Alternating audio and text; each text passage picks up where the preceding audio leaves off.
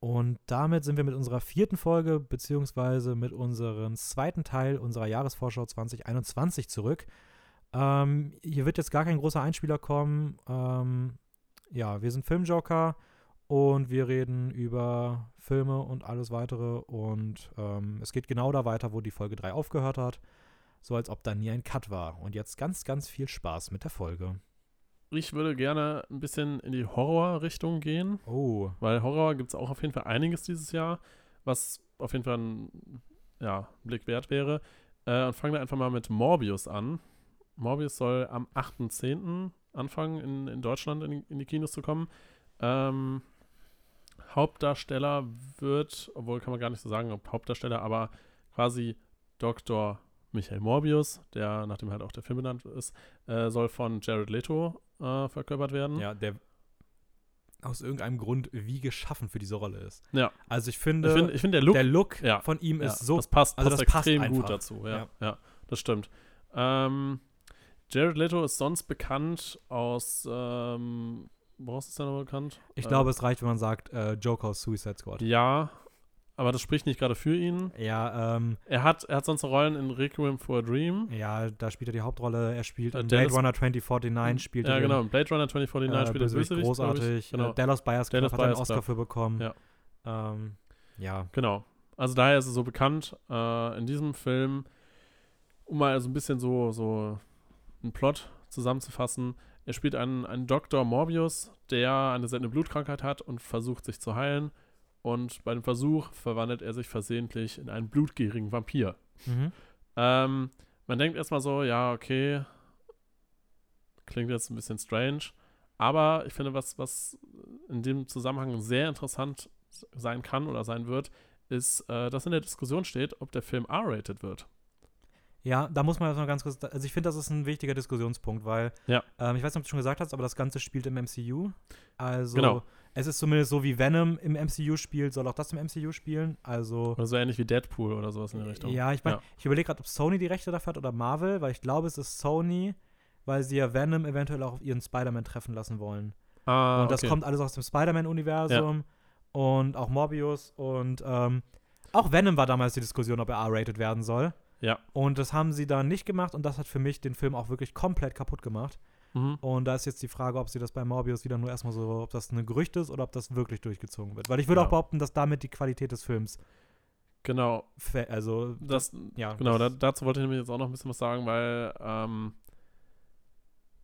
ja, er gilt wohl als einer der Widersacher von Spider-Man, so aus diesem Universum. Ähm, und in den Comics wird, wird quasi Dr. Morbius beziehungsweise er als Vampir als ein extrem brutaler und grausiger und teilweise auch so ein bisschen heroischer und tragischer Anti-Held dargestellt. Hm, mhm. Und wenn man das halt richtig verkörpert oder zumindest richtig darstellen kann und wenn es halt Richtung R-Rating gehen würde, glaube ich, hätte das echt verdammt viel Potenzial. Ja, also dann, da muss ich auch sagen, also wenn der wirklich ein R-Rating kriegen würde, würde ich auch auf den nochmal deutlich gespannter sein. Also ich Ja, finde eh, ja. dass der Trailer schön aussieht und auch einen coolen, düsteren Look Ja, hat. Tolle Musik. Ähm, aber wie gesagt, für mich steht und fällt das alles damit, was für eine FSK der am Ende kriegen wird. Also sag mal so, FSK 12, dann wird's nix. FSK 16, go for it. Genau. Sonst mitspielen tun noch äh, Michael Keaton, der unter anderem die Hauptrolle in Birdman spielt. Äh, ist auch in Ah ja, Spotlight. sp- Spielt auch bei Spider-Man Homecoming. genau, in Spider-Man Homecoming spielt er auch den Bösewicht. Weiß man, ob er die gleiche Rolle spielt? Puh, müsste ich nochmal nachschauen. Ich bin mir gerade nicht ganz sicher. Das wäre interessant, dann wäre es vielleicht ein Cross. Also, hm, Ja, okay. können wir als Crossover zumindest einbauen, ja. Ähm, wobei ich bin, bin mir gerade nicht sicher, ob, er in. Okay, nein. Ich will jetzt nichts verraten, nichts spoilern aus Spider-Man. Nee, alles gut. Ich bin mir nicht ganz sicher, was, was mit der Figur in Spider-Man passiert. Ja, ich, ähm, nicht. ich weiß gerade auch nicht mehr.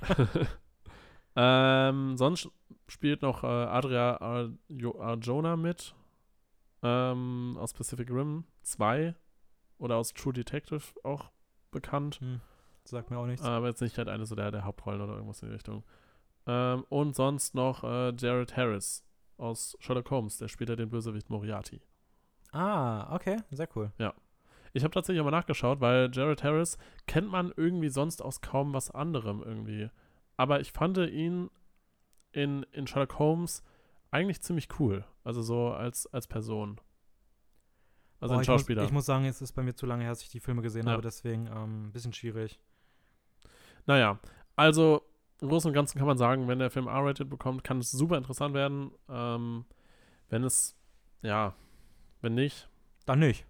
dann, dann muss man halt selber schauen, was man davon hält.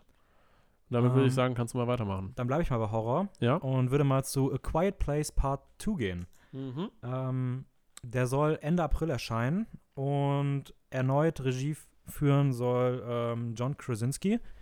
Der hat auch schon im ersten Teil Regie geführt. Und ja, ähm, außerdem der bekannte Cast aus dem ersten Teil ist wieder dabei, auch seine Frau Emily Blunt. Ähm, neu zum Cast hinzustoßen soll Cillian Murphy, den man beispielsweise aus 28 Days Later kennen könnte, aus Hm. Inception oder auch aus der Batman-Trilogie, wo er diesen Dude mit der vogelscheuchen Ja, Maske spielt. ja, ja. Wie heißt er nochmal? Äh, Äh, Crom- Sc- Scarecrow. Cro- Cro- Scarecrow, genau. Ich mag Was Batman, das war einfach. Chrome Rum? nein. Ähm, also ich mag Batman, eigentlich weiß ich es auch. Ich habe gerade einfach nur nicht nachgedacht. Ähm, ja, der auf jeden Fall auch im Trailer mit einen der interessantesten Eindrücke gemacht. Also ich glaube, die Figur kann dem Ganzen echt eine richtig schöne Note geben. Mhm. Ähm, ja, ich muss sagen, ich hatte den ersten Tra Teil, A Quiet Place, der ist ja sehr gut angekommen.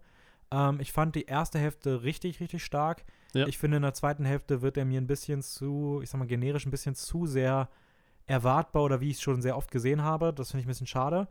Trotzdem muss ich sagen, ich freue mich irgendwie sehr auf die Fortsetzung, denn der Trailer war richtig gut.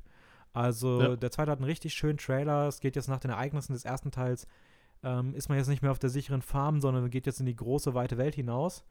Ähm, außerdem sind ein paar sehr schöne Rückblenden eingebaut, die auch wirklich die Anfänge dieser Alien-Invasion, dieser blutrünstigen Monster zeigen, die auf, also man macht einen lauten Ton und innerhalb von wenigen Sekunden sind die da und töten einen. Mhm. Ähm, und diese Anfänge davon werden in den Rückblicken sehr schön erzählt. Es gibt eine großartig gefilmte ähm, Szene im Trailer von einer Autofahrt, äh, die auch ohne Cut ist. Äh, die, die hat was, also die ist echt richtig schön.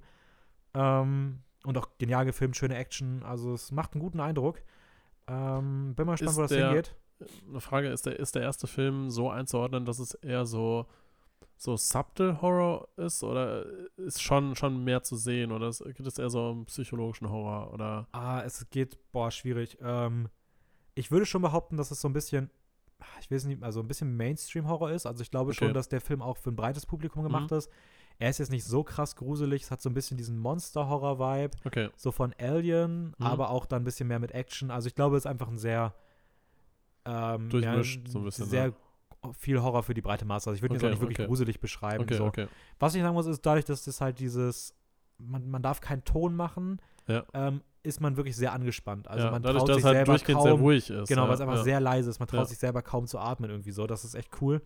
Ähm, ja, die, die Handlung soll auch eine, ja, soll eine Möglichkeit eines dritten Teils offen halten. Mhm. Ähm, es ist auch ein Spin-off im, im, steht im Raum. Ähm, ja, eventuell kommt da 2022 ein weiterer Film ins Kino.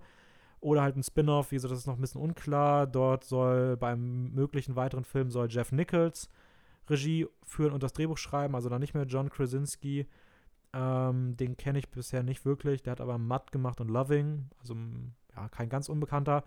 Ich muss trotzdem sagen, ich hoffe eigentlich, dass sie es, wenn, bei einer Trilogie belassen. Also ich finde, vielleicht noch ein dritter Teil abrunden und fertig. Äh, man muss nicht diese ganzen Franchises immer todes ausschlachten. Also ich finde, der Film gibt es einfach nicht her. Okay. Ähm, ja, trotzdem auf jeden Fall ein cooler Film in dem Bereich. Du bist. Ich bin. Ähm, ich habe ja eben schon ein bisschen angeschnitten mit, mit Sherlock Holmes äh, und tatsächlich wurde auch der dritte Teil für dieses Jahr angekündigt. Allerdings erst Ende des Jahres. Der soll wohl erst um den 22.12. erscheinen. Also dauert leider noch ein bisschen. Ähm, was sich hier großartig eigentlich geändert hat, äh, ist der Regisseur. Weil in den ersten beiden Teilen war Guy Ritchie noch im Regieposten Mhm. und tatsächlich jetzt für den dritten Teil kommt Dexter Fletcher ähm, dorthin, der bekannt ist unter anderem für Rocketman und Bohemian Rhapsody als Producer.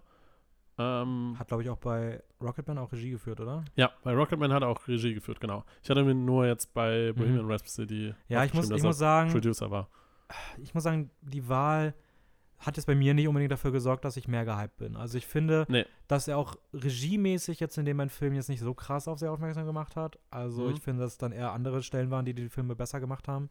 Ich meine nur so grundsätzlich, dafür ist der Regisseur bekannt. Ja, aber klar, aber trotzdem, ja, also. Ja, ist jetzt halt die Frage, inwieweit das jetzt halt was vom Film per se ändert, weil ich fand, die ersten beiden Filme hatten schon einen gewissen Stil, der schon ein bisschen an Guy Ritchie so, Mhm.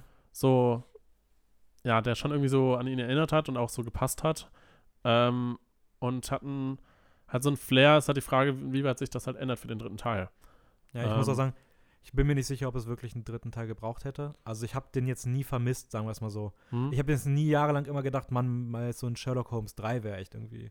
Also, ich weiß nicht, das kommt auch ein bisschen Man muss aus dem dazu- Nichts so. Also, Man muss auch dazu sagen, ähm, es gab halt noch eine größere Pause, dadurch, dass halt äh, Hauptdarsteller Robert Downey Jr. natürlich hauptsächlich Iron Man verkörpert hat. mhm. Ähm, das, das hat halt dazu geführt, dass wahrscheinlich auch Regie gewechselt hat und generell ja, nicht halt direkt weitergedreht wurde, weil grundsätzlich glaube ich schon, dass die ersten beiden Filme sehr gut angekommen sind.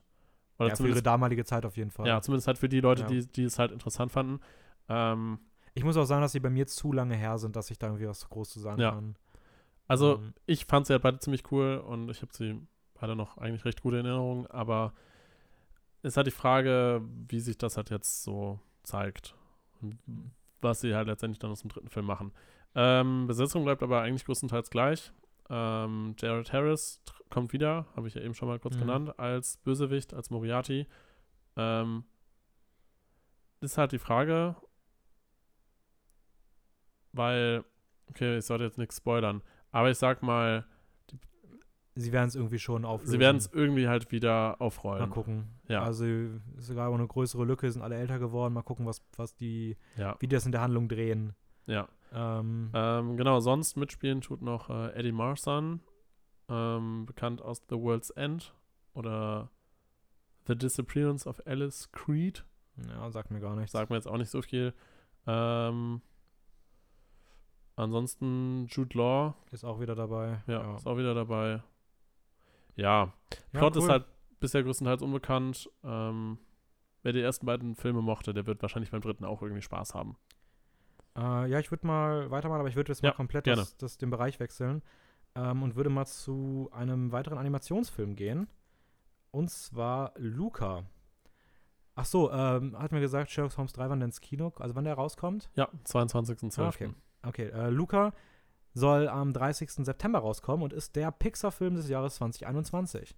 Äh, Pixar hat in den letzten Jahren Filme gemacht wie Soul, Onward, Inside Out, Coco, Ratatouille, Toy Story, The Incredibles, Oben, Wall-E. Also da ist einfach immer wieder viel Qualität dabei. Und mit Luca kommt jetzt der neue Vertreter. Das ist ein Film, über den bisher noch sehr wenig bekannt ist. Ähm, er soll an der italienischen Riviera spielen und erzählt von der Freundschaft eines Jungen und eines Seemonsters, welches in der Gestalt eines anderen Jungen auftritt. Äh, die ersten Bilder sind sehr schön.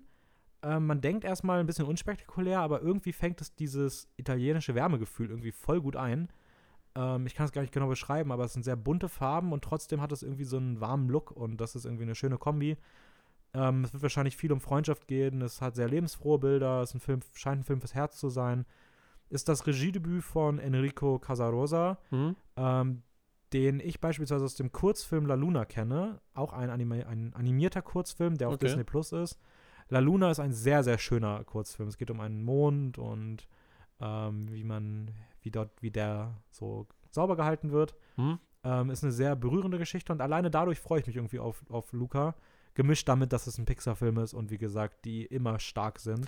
In welche Richtung geht so die Animation, der Animationsstil? Kann man das so einordnen? Ähm, also, boah, ist schwierig. Ich glaube, wenn ich es mit irgendeinem von den oben vergleichen müsste, würde ich wahrscheinlich sagen, am ehesten Richtung Ratatouille und oben. okay, okay, okay. Also eher so ein bisschen Basic-Animation, Ja, ja, sehr satte Farben. Die Figuren sehen vom Look her ein bisschen aus wie die aus Ratatouille, Mhm. die Menschen, nur dass sie halt deutlich jünger sind, weil es eher so Kinder sind. Und es hat aber sehr, es ist irgendwie ein bisschen bunter, und ein Mhm. bisschen gesättigter. Bisschen schwierig zu, also es, ja, aber so in die Richtung würde ich es auf jeden okay, Fall eher okay, einordnen. ja, ja. Ähm, ja, am Drehbuch hat mitgearbeitet Michael Jones, der hat auch in Soul am Drehbuch mitgearbeitet. Mhm. Also, ich glaube, das wird einfach ein, ein sehr guter äh, Pixar-Film mal wieder. Und äh, wie gesagt, ist aber noch sehr wenig zu bekannt, gibt auch noch keinen Trailer oder sowas. Ähm, ja, und damit, du bist wieder dran. Damit bin ich wieder dran. Ähm, welchen Film können wir denn gerade noch so nehmen? Ähm, weil ich den Film einfach schon am Anfang mal angesprochen habe, würde ich einfach mal auf James Bond gehen. Also mit dem Zitat habe ich ja eigentlich James Bond eingeleitet. Mhm. Und dieses Jahr erscheint halt der, wie viel ist das? 26. 25. 25. James Bond-Film. Uh, no Time to Die. Und zwar soll er offiziell am 31. März erscheinen mhm. in Deutschland. Ähm, Regie führt dabei Kerry Joji Fukunaga. Ein großartiger Regisseur. Ein großartiger Regisseur, sagt Dennis. Ähm, was ist Sin Nombre? Daher kenne ich ihn nicht. Was, was hat er noch? Äh, ich kenne ihn aus Beast of No Nation. Das war der erste von Netflix produzierte Film. Ach echt? Weil ich habe mir irgendwie nur aufgeschrieben, Drama. ich habe nur aufgeschrieben, dass er Producer war. Äh, ich meine, er hat ihn auch gemacht. Oh, okay, dann wurde und, das ähm, richtig angezeigt. Und die erste Staffel, glaube ich, von True Detective. Ähm, und er hat äh, für S, für den Horrorfilm S, ähm, also It, hat er ähm, auch mitgeschrieben im Drehbuch. Ah, okay. Nee, also war, er war auf jeden Fall Produ äh, der, äh, Regisseur von Beast of No Nation. Okay. Oh, komisch. Dann und ich meine auch, wie gesagt, von, von, der ersten Staffel True Detective. Habe ich das auf jeden Fall falsch mitgelesen. Ähm, ist auch egal. Ja, ähm, mit am Drehbuch mitgeschrieben haben auf jeden Fall Neil Purvis, der unter anderem auch bei allen anderen James Bond-Filmen mitgeschrieben hat, wo, äh, wo, Daniel Craig mitgespielt hat. Also da nimmt man auf jeden Fall halt wieder die gleichen Leute mit. Ähm, Robert Wade genauso hat auch mal den anderen James Bond-Film mitgeschrieben. Ähm, Carol Joji Fukanaja, also der Regisseur selber, hat auch mitgeschrieben. Also das mhm. heißt, dass er auf jeden Fall, dass er da auf jeden Fall auch Ahnung hat, was er da leitet fabriziert. oder fabriziert. Ja, also es wird auf jeden Fall geguckt, dass die dass die gleichen Leute die Ahnung haben. Ja, vor allem auch, dass diese Daniel Craig Story Arc ja. zu einem runden genau zum Ende runden Ende eigentlich kommt, ja. genau. Weil, und das soll wohl halt auch wirklich der letzte James ja, Bond. Ja, aber da bin ich ganz ehrlich, also dieses ganze, da müssen wir kurz drüber reden, dieses ganze ja. James Bond-Ding und diese Besetzungsthematik, äh, das geht so hin und her und da werden so komische Nachrichten mittlerweile verbreitet, ja. dass ich das erst glaube, wenn es soweit ist. Weil zwischendurch wurde ja auch mal Lashana Lynch als. Es, es, wurde, es wurde auch schon mal irgendwann gesagt, dass Daniel Craig schon vorher gesagt hat, dass er keinen James Bond mehr machen genau. will. Genau. Und, jetzt, jetzt, ist er doch wieder dabei. Aber es gab wirklich zwischendurch eigentlich die offizielle Meldung, dass Lashana Lynch die Nachfolge antritt. Hm. Ähm, die jetzt auch schon mitspielt, sollte die erste weibliche James Bond werden und gleichzeitig auch eine erste dunkelhäutige James Bond. Ähm, und das wurde mittlerweile einfach so ohne Kommentar irgendwie anscheinend wieder revidiert. Und man sucht wie, jetzt wieder nach wie wem heißt Neues. nochmal? Lashana Lynch. Äh, die spielt jetzt auch schon mit. Ist auch im Trailer sehr präsent. Aber wie gesagt, das wurde anscheinend revidiert oh. und jetzt sucht man, ist, ist man aber, anscheinend wieder auf Suche. Ist aber seltsam, dass sie, weil ich habe sie mir nicht als Hauptcast mit aufgeschrieben. Aus mm, ja, aber sie, sie ist schon eine der Hauptdarstellerinnen auch. Ah. Also die Hauptrolle okay. ist halt Daniel Craig und es gibt auch andere noch oder sowas, aber sie ist auf jeden Fall auch recht präsent. Aber deswegen, man kann sich gefühlt zu dieser ganzen James Bond-Besetzungsthematik irgendwie noch gar nicht äußern. Ich glaube, da muss man einfach warten, bis es ja. dann wirklich absolut sicher und klar ist. und sicher ja, ist, ja. ja. Ähm, ja, ansonsten mitgeschrieben haben noch äh, oder hat noch äh, Phoebe Waller-Bridge, der unter anderem für Serien wie Fleabag oder Killing Eve auch bekannt ist. Ah, okay. Ähm, also auch sehr viele Leute, oder, die da mitgeschrieben ja, haben, oder? Also im, im, Drehbuch haben sehr viele Leute mitgemischt. Kann auch immer ein bisschen chaotisch werden, ist ein bisschen. Ja, hm, das ist schwierig. die Frage, ja. Weil ich glaube, das ist auch Gefahr jetzt in so einem Film, sie wollen halt sehr viel vielleicht reinpacken. Muss mhm. man halt gucken. Ich hoffe, sie übertreiben es nicht, weil ich glaube, ich glaube, wir sollten noch nicht zu viel zur Handlung sagen, weil ich glaube, es wird sehr viel aus, aus Spectre weitergeführt. Es werden, ähm, genau, es werden aber halt auch sehr, sehr viele Leute wirklich aus den vorherigen James Bond-Filmen ja. irgendwie wieder mit aufgegriffen, kommen vor. Deswegen ist halt der Cast auch relativ groß. Ja. Also gerade halt jetzt solche Namen wie Christopher Waltz, der halt als Bösewicht auch wieder auftaucht. Rami Malek, den man ja schon im Trailer sieht. Genau, Rami Malek als quasi neuer Bösewicht. Ähm, die, ich sag mal, seine, seine geliebte Lea Sedon, glaube ich. Lea Seydoux, glaube ich. Seydoux, oder Seydoux wird sie ausgesprochen, äh, die ja auch aus dem Vorteil, mhm. ähm, sag ich mal, so seine, seine Geliebte war oder seine, seine, kann man sagen, ja. Also Geliebte. ich glaube, ja, also ich glaube, wie gesagt, ich glaube, zur Handlung sollten wir gar nicht so ganz viel mehr sagen. Ja. Ähm, Billie Eilish hat einen tollen Song gemacht. Das stimmt. ähm, ja, der auch schon echt lange eigentlich draußen war, oder? Also wurde schon relativ früh, früh promoted, meine ich. Ja, der ist letztes Jahr bei den Oscars, glaube ich, schon rausgekommen und galt eigentlich auch als Favorit für die diesjährigen Oscars, aber irgendwie ist der, ist der Song komplett verschwunden. Ja. Vielleicht, vielleicht kriegt er auch erst. Ja gut, vielleicht wird er dann im 2021 äh, 22 erst ja, dann. Weiß nicht. I, I don't know. Ja. Ja, ansonsten äh, Naomi Harris, die auch Mhm. aus äh, 28 Days Later, Moonlight und Anderen Film. anderen Filmen bekannt ist, aber jetzt halt noch nicht so mega groß irgendwie aufgetreten ist. Ja, also, was kann man dazu sagen? James Bond vom, von der Geschichte her ist im Ruhestand eigentlich, wird anscheinend von einem alten Freund von der CIA um Hilfe gebeten und das führt dann halt wieder zu einem typischen Agentenfilm äh, mit dem Bösewicht Safin, der von Ra- Rami Malek verkörpert wird, der anscheinend über eine neue Technologie verfügen soll, die sehr gefährlich ist. Ja, also ich glaube, der wird einfach, also ich glaube, der wird gut. Ja. Ähm, man muss ja auch mal sagen, ähm, es geht ja so ein bisschen die, ähm, oder man liest es immer wieder in Online-Foren auch, dass James Bond immer abwechselnd gut und schlecht ist. Und jetzt Mhm. hatte man Casino Royale als gut, eher, also zumindest, also wie gesagt, eher so online wahrgenommen ja, von den Kritikerstimmen. Trost Quantum Trost dann eher nicht so, Skyfall sehr gut, Spectre, eher nicht so. Ja. Also müsste No Time to Die jetzt eigentlich ähm, wieder mega gut wieder werden. mega gut werden. Und ja, ich würde sagen, mal abwarten. Ja, warten wir mal ab. Also James Bond heißt eigentlich immer sehr gute Action und gute Unterhaltung. So kann man Ja. eigentlich grundsätzlich sagen. Und dann würde ich mal, apropos ähm, gute Action Ja. und gute Unterhaltung, ähm, ich würde mal zu In the Heights gehen. Mega gute Hat damit- Action. ja, ähm, In the Heights, nein, hat damit, hat damit natürlich nichts zu tun, ist ein Musical. Ähm, und ja, es gab 2020 kam die Theaterabfilmung Abfilmung Hamilton raus ähm, auf Disney Plus und ist Hamilton ist ein riesiger Broadway-Erfolg von Lin-Manuel Miranda, ein Theaterstück. Und jetzt kommt ein weiteres seiner Theaterstücke, das auch äh, viele Preise abgeräumt hat, auf die Leinwand, nämlich In the Heights. Es geht um, äh, erstmal der Film hat auch wieder einen sehr schönen Trailer, da gibt es eine sehr tolle Szene mit einer mit einer Hauswand, die sieht richtig gut aus. Schöne Musik. Es geht um, ähm, ich weiß nicht genau, um was es geht, ich will jetzt auch nicht irgendwas Falsches sein, aber rein vom Trailer würde ich sagen, es geht um eine Gruppe von Latinos, die in den Heights, Heights in irgendwo in einer amerikanischen Stadt, ich weiß nicht, ob das New York ist Mhm. oder sowas, aufwachsen. Mensch, Ähm, oder? Ja, kann gut sein. und ähm, ja, so ein bisschen, es geht um Usnami, glaube ich. Usnami, Usnami. Ja, ich glaube, Usnami war der, war der Haupt, hieß, hieß der Haupttyp, äh, der einen Kiosk besitzt. Und ja, dann, es geht halt um Musik, um Liebe, um Träume. Äh, das ist zumindest das, was der Trailer für einen Eindruck erweckt. Unabhängig davon, wie gesagt, das Theaterstück ist extrem gut gelaufen. Ähm, Lin-Manuel Miranda macht einfach wundervolle Musik und ja, das ist so der große neue Film des Jahres. Ähm, Regie führt äh, John M. Shu, der auch Crazy Rich Asians gemacht hat. Oh, okay. Und allein das ist schon irgendwie ein Grund, dass der Film einfach sehr schön werden könnte. Ja. Ähm, Hauptrolle spielt nicht Lin-Manuel Miranda, der ist nur in einer kleinen Rolle anscheinend zu sehen, sondern Anthony, Anthony Ramos, der auch in Hamilton bereits mitgespielt hat, nämlich dort den ähm, besten Buddy und den Sohn verkörpert hat. Und der hat auch in A Stars Born mitgespielt. Ach, der, okay. Ja. Und der spielt jetzt hier seine erste richtige Filmhauptrolle. Und da freue ich mich sehr drauf. Der macht auch im Trailer einen sehr coolen Eindruck. Und ja, wer Musicals mag, ähm, In the Heights soll im Juni rauskommen, am 17.06. Ist auch schon letztes Jahr eigentlich, sollte der erscheinen, ist dann verschoben worden. Dafür wurde Hamilton vorgezogen. Da bin ich mir ziemlich sicher, dass der dieses Jahr in irgendeiner Form rauskommen wird. Ja, hoffen wir mal. Und Ja. damit, Wer Musicals mag, West Side Story kommt nämlich Ja. auch dieses Jahr, aber eher Ende des Jahres, am 9.12.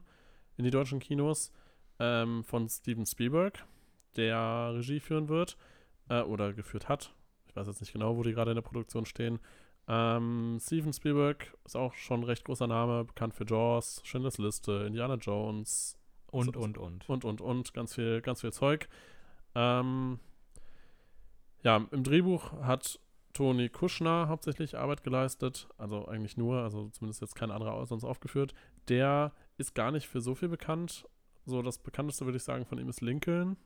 Ich weiß nicht, Mhm. ob du den Film kennst. Ähm, sonst hat er noch München und Fences mitgeschrieben, aber das sind auch eher kleinere Filme.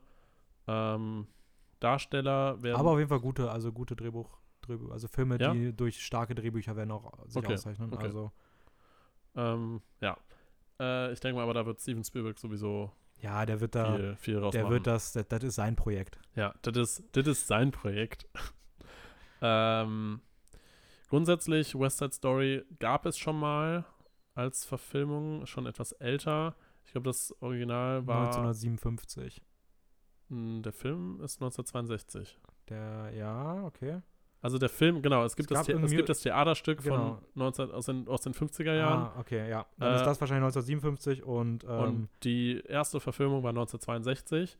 Das habe ich mir nämlich extra, extra rausgeschrieben, weil witzigerweise eine Darstellerin, Rita Moreno, war im Original von 1962 drin und spielt jetzt auch in der ach krass, Neuverfilmung okay, mit. cool. Ja. Und sie ist in der Neuverfilmung einfach fucking 89 Jahre alt. Ja, heftig. Ja. Und die hat Tanzmoves drauf, sage ich Die dir. hat sowas von was drauf. Ja, aber das fand ich mega interessant, an- dass, dass sie halt einfach im, im Original West Side Story von 62 auch schon mitgespielt hat. Ja. Ähm, sonst, Hauptrolle werden, werden spielen äh, Ansel Elgort oder Elgort. Ja, das könnte, ich muss gar nicht sagen, das könnte cool werden. Also das ist so einer der echt großen Positivpunkte an dem Film für mich. Der ist unter anderem bekannt aus äh, Schicksal ist ein mieser Verräter. The Fold in Our Stars. Der viel Richtig, schönere Titel. das stimmt. Ich habe jetzt nur einfach mal den Deutschen rausgehauen, weil die Deutsche und Englische sich überhaupt nicht ähneln. Ja, na, ist voll okay. Ähm, ja, oder aus Baby Driver, da spielt er auch die Hauptrolle. Ja, Und da kann er auch zeigen, dass er so ein bisschen, ne, tanzt ein bisschen. Ja, Und dieser, ein bisschen crazy, in verschiedene, auch ein bisschen, ein bisschen andere Rolle, sage ich mal. Und äh, aus der Die Bestimmung-Reihe, Insurgent. Mhm. Da hat er auch mitgespielt. Die sollen wohl nicht so gut sein, aber okay. Ansonsten mitspielen tut noch äh, Rachel Ze Zegler. Ich glaube, die kennt man noch nicht so, ne? Die kennt man gar nicht. Ja, Das okay. ist für sie der allererste Film. Krass, okay, cool. Überhaupt der allererste, wo sie irgendwie mitspielt. Ja, Sie ist okay. bisher nur als Sängerin und Tänzerin so ein bisschen, bisschen bekannt. No, reicht ja für einen Film, ne? Ja. ähm, aber sehr interessant ist, dass sie ja bei einer Audition von über 30.000 Frauen die Audition gewonnen hat und damit Krass. derzeit für den Film ausgewählt wurde. Ja. Das ist, das ist schon ziemlich heftig. Und das, finde ich, klingt auf jeden Fall vielversprechend und sie ist halt komplett neu. Das heißt, man weiß nicht genau, was man erwarten wird, aber ich habe das Gefühl, dass das kann sehr gut werden. Mhm. Grundsätzlich, wer von West Side Story noch nichts gehört hat, ähm, es ist quasi so ein bisschen die Übertragung von Shakespeares Romeo und Julia auf die 1950er Jahre in New York. So ein bisschen eine Adaption vom originalen Musical. Ähm, in der Geschichte geht es um verbotene Liebe und die Rivalität zwischen den Jets und den Sharks. Das sind quasi so zwei Teenager-Gangs von unterschiedlichen Ethnien. Und da entwickelt sich halt quasi so eine Ja, ich Liebesstory. bin, so ein ich, bin mal, ich bin mal gespannt, wie, wie viel sie kopieren aus dem originalen West Ja. Side Story und wie viel sie es eher zeitgemäßer machen und auch sich was Neues überlegen. Ähm, deswegen mal sehen. Ja, wer weiß. Aber Ich- ich es, muss- es, hat, es hat viel Potenzial. Ja, ich muss noch sagen, auf was ich mich noch, was ich Ja. noch sehr spannend finde, ist, ich freue mich sehr auf äh, Ariana DeBose, die da mitspielt, DeBose, keine Ahnung. Die spielt auch eine der Oh ja, stimmt. Größeren ich, Rollen auf ich jeden Fall. Übersehen, ja. Ähm, die kenne ich aus The Prom jetzt ganz aktuell. Da spielt sie mit die beste Figur. hm? Spielt aber auch in Hamilton. Und mit. sie spielt in Hamilton mit. Da spielt Ja. sie die Patrone. Also sie hat immer wie so kleinere Auftritte Ja, in ja. Hamilton. Aber in diesen kleinen Auftritten schafft sie es einfach, dass man sie irgendwie wahrnimmt und dass sie irgendwie so voll Mhm. den äh, guten Eindruck schon hinterlässt, weil sie irgendwie so voll die krasse Ausstrahlung hat, wenn sie so ins Bild tritt und irgendwie so. Ja, sie, sie nutzt ihr, die, ihre wenigen Momente einfach und die jetzt vielleicht mal in einer etwas größeren Rolle könnte ganz cool sein. Ja. Ähm, ja, hat bisher auch noch nie so die ganz großen Rollen gespielt, außer jetzt, wie gesagt, in The Prom ein bisschen größer. Und da hat sie auch schon, gehörte sie auf jeden Fall zu den besseren ähm, Figuren. Ja. Ja. Ja, dann Ähm. äh, kannst du mal weitermachen. Was, was haben wir noch so dieses Jahr? Äh, dann würde ich mal zu äh, Ghostbusters kommen. Ghostbusters Afterlife heißt im, Origin also heißt im Original Afterlife, im Deutschen wird der Ghostbusters Legacy heißen. Und ähm, ja, ist so der, der Nachfolgefilm ähm, nach den ersten beiden Filmen, die ja Kult geworden sind, von 1984 und 1989. Damals Regie geführt hat Ivan Reitman. Ähm, und jetzt über, es wurde jetzt über 20 Jahre da an diesem Ghostbusters gearbeitet. Mhm. Gerade Bill Murray hatte sich vorher immer wieder ausgesprochen, dass er darauf keinen Bock hat. Ähm, hat sich gegen weitere Sequels gesträubt und hat irgendwie gesagt, nur wenn er das Drehbuch ihn absolut umhaut. Dann wurde 20 Jahre an diesem Drehbuch gefeilt und gearbeitet. Und zwischendurch war auch mal Ben Stiller, sollte zum Cast hinzustoßen, das hat nicht stattgefunden. Dann war man eigentlich so weit, dass eigentlich alles stand. Dann ist allerdings Harold Ramis gestorben, der zu dem Originalcast gehörte, 2014. Ähm, dann musste man das alles ja ein bisschen überarbeiten. 2016 hat sich dann Paul Fake an, den, an einem Ghostbusters Remake gewagt. Ähm, das ist eher ein bisschen gefloppt. Er sein Ghostbusters sollte eher aus einem weiblichen Cast bestehen. Das hat so halb funktioniert. Der Film lief ganz okay an, Mhm. aber hat jetzt auch nicht den Erfolg und den Kultstatus nicht ansatzweise ähm, gekratzt, den die beiden ersten erreicht haben. Äh, so dass man sich jetzt auch entschieden hat, für diesen Ghostbusters jetzt diesen als wirklich einen dritten Teil zu bezeichnen und mal zu vergessen, dass es dazwischendurch einen anderen gab. Ähm, Sehr gut. und ja, jetzt geht es weiter. Die ursprüngliche Reihe wird zu einer Trilogie ausgebaut. Richtig cool ist, Regisseur ist diesmal Jason Reitman. Das ist der Sohn des Originalregisseurs. Und Wow, Jason Reitman kennt man beispielsweise aus Juno und Thank You for Smoking. Also der hat auf jeden Fall einen coolen Humor. Ähm, die Handlung ist grob gesagt, zwei Kinder kommen neu in eine Stadt und finden das Erbe der Ghostbusters. Der größte Teil, der große Teil des Hauptcastes ist dabei, so ähm, Sigourney Weaver, Bill Murray, Dan Aykroyd und Ernie Hudson. Neu hinzu kommen jetzt äh, Finn Wolfhard, den man aus It und aus Stranger Things Ja. kennt, und äh, McKenna Grace. Die spielt eine kleine Nebenrolle in I, Tonya. Äh, die beiden werden wahrscheinlich die beiden Kinder sein. Außerdem nimmt Paul Rudd eine ziemlich große Rolle ein, der ja, Ant-Man in dem MCU spielt. Ah, okay, und okay. Ja. irgendwie, der Trailer ist cool, die Idee ist cool, die Zusammensetzung des Regiepostens ist irgendwie cool. Das verspricht auf jeden Fall, an die ersten beiden anzuknüpfen. Und ähm, ja, ich habe außerdem das Mikro minimal getreten, das tut mir leid. Ähm, und deswegen, ich freue mich da auf jeden Fall sehr drauf. Und der könnte echt cool werden. Also, ich glaube, cool trifft es hier wirklich einfach auch gut. Cool. Und damit würde ich sagen, kommen wir ähm, zu dir wieder. Jo, dann habe ich wieder äh, einen Film und zwar würde ich einfach mal ein bisschen über Suicide Squad reden. Oder The Suicide Squad, weil das nämlich der Unterschied zu den bisher schon erschienenen Suicide Squad. Ja, und wahrscheinlich wird der Unterschied auch die Qualität sein. Also nicht nur, nicht nur der Artikel. Ja. Ähm, und zwar soll das jetzt ein, ein neuer Suicide Squad äh, sein, der von James Gunn kreiert wird, kann man so sagen. Ja, DC fand den ersten Suicide Squad so scheiße, dass man gedacht hat, fuck, wir haben so viel Potenzial verschenkt. Wir wollten das doch, dass das so ist wie Guardians. Ja, Also machen wir es nochmal neu. also nehmen wir einfach den gleichen Regisseur und klauen ihn uns ein bisschen rüber von Disney und kreieren jetzt unseren eigenen Guardians of the Galaxy und zwar The Suicide Squad. ja, was ich übrigens witzig finde, ist, der wird im Deutschen vermarktet als Suicide Squad 2. Aber im, im, Eng, also im Original hat man sich halt für The Suicide Squad entschieden, weil man wirklich nicht, das soll nicht Teil 2 sein, das soll, wir machen Teil 1 mal richtig. eigenen Ja. neuer Film sein, ja, genau. Äh, der soll nämlich offiziell am 6.8. in den US-Kinos starten und gleichzeitig natürlich auch wieder auf HBO Max. Also ein gleichzeitiger Release. Wie weit das dem Film gut tut, weiß man nicht genau, werden wir dann sehen. Ähm, geschrieben hat den hauptsächlich auch James Gunn selber. Und da ist jetzt auch ein kurzer Fun-Fact mit dabei. Ähm, und zwar sollte ursprünglich Gavin O'Connor das Drehbuch schreiben. Das war irgendwann im 2016, 2017 oder irgendwas um den Dreh äh, im Gespräch. Aber das Drehbuch von ihm ähnelte anscheinend zu sehr dem von Birds of Prey, weshalb dann, weshalb dann äh, entschieden wurde, dass er einfach ja doch quasi wieder rausfliegt. Und äh, er war dann zu enttäuscht, dass sein Drehbuch abgelehnt wurde und hat dann gesagt, okay, dann mache ich den Film doch nicht. So ungefähr. Ja, Nice. und dann wurde James Gunn dann kurze Zeit später irgendwann, als dann halt der ganze Shitstorm mit Disney losging, äh, quasi abgeworben von Disney. Ähm, es war ja auch kurzzeitig mal tatsächlich ja so, so ein Riesending, dass James Gunn äh, gar nicht ähm, Guardians of the Galaxy 3 se- drehen durfte, weil und da gab es halt so ein ja, so einen riesigen Aufruhr, quasi Aufwirbel, weil äh, irgendwelche alten Social Media Tweets irgendwie von James Gunn hochgeholt wurden, wo er sich äh, irgendwie ja, lustig macht, so ein bisschen über Vergewaltigung und Missbrauch und sowas in die Richtung, was halt öffentlich überhaupt nicht gut ankam, aber diese Tweets waren schon Ewigkeiten alt, ähm, schon mehrere Jahrzehnte und das war halt quasi der ganze Grund, weil sich Disney halt davon distanzieren wollte, dass sie einfach spontan James Gunn ähm, gefeuert haben.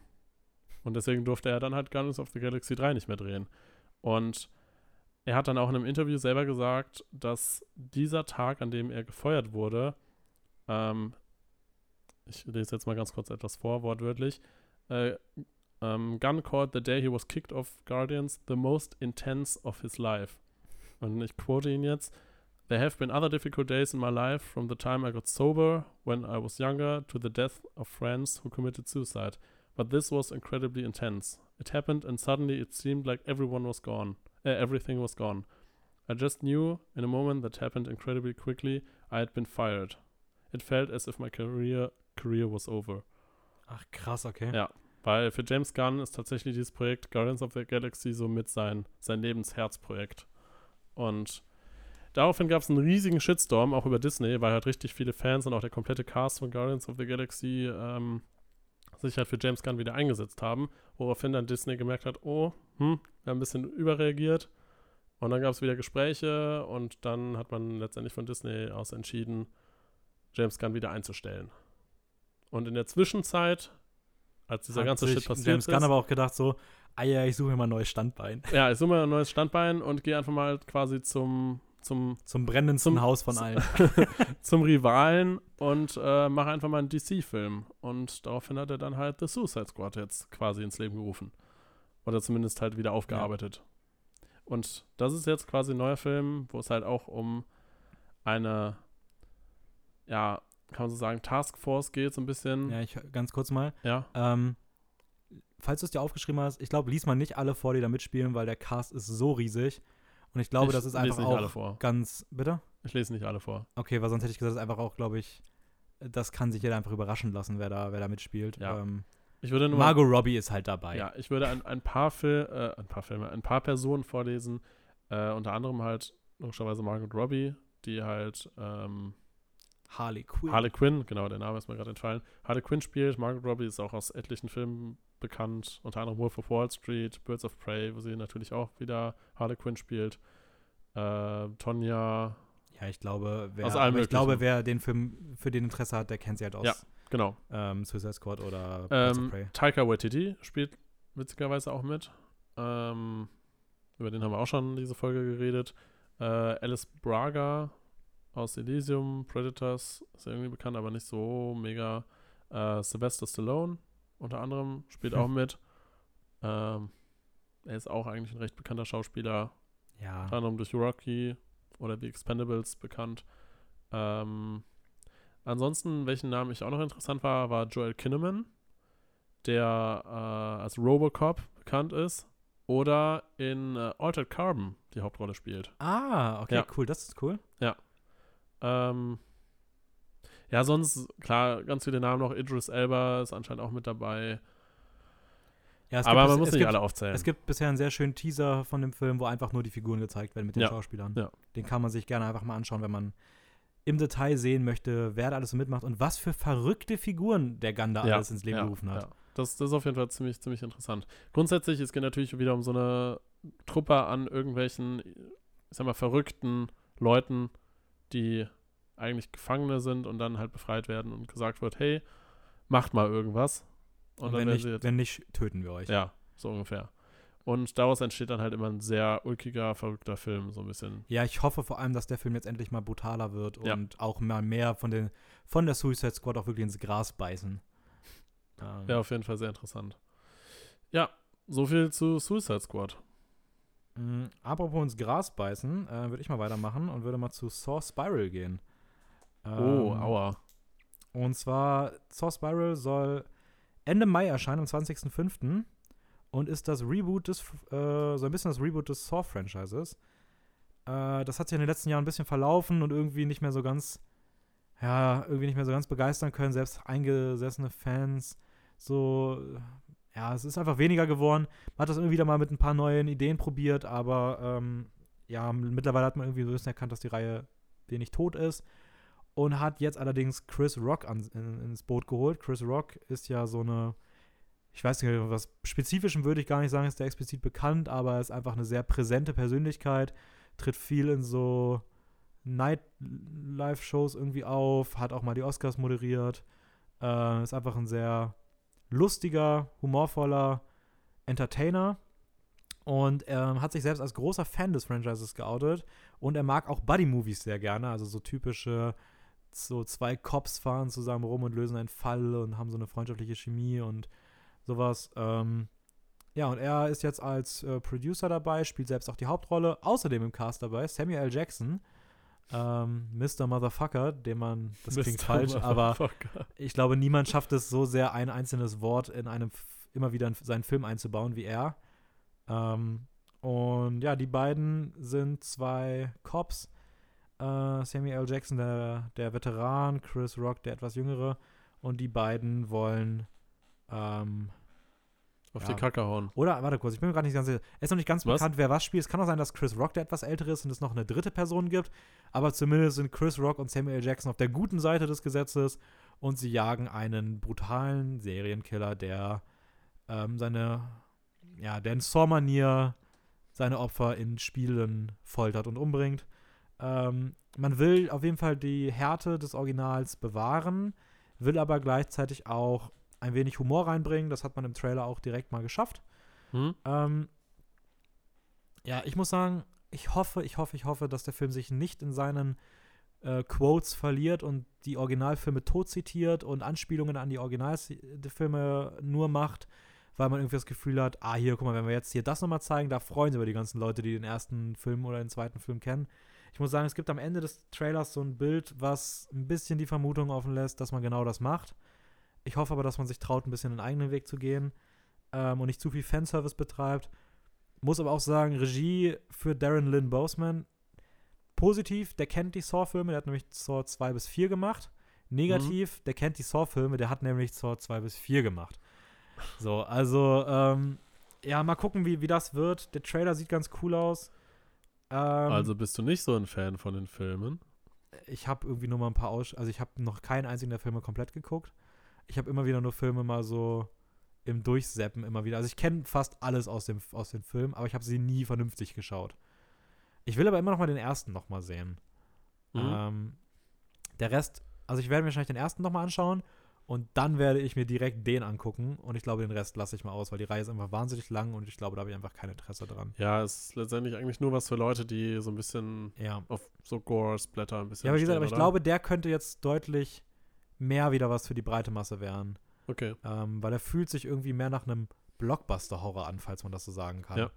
Ähm, ja, mal gucken, Ich, ich weiß auf jeden Fall, was du meinst. Ja. mal gucken, wie das wird. Ähm, wer sonst noch auf Horror steht, der kann sich gerne ähm, den neuen Candyman anschauen, der am 27. August in den US-Kinos starten soll. Ähm, Entschuldigung, ich muss mich gerade räuspern.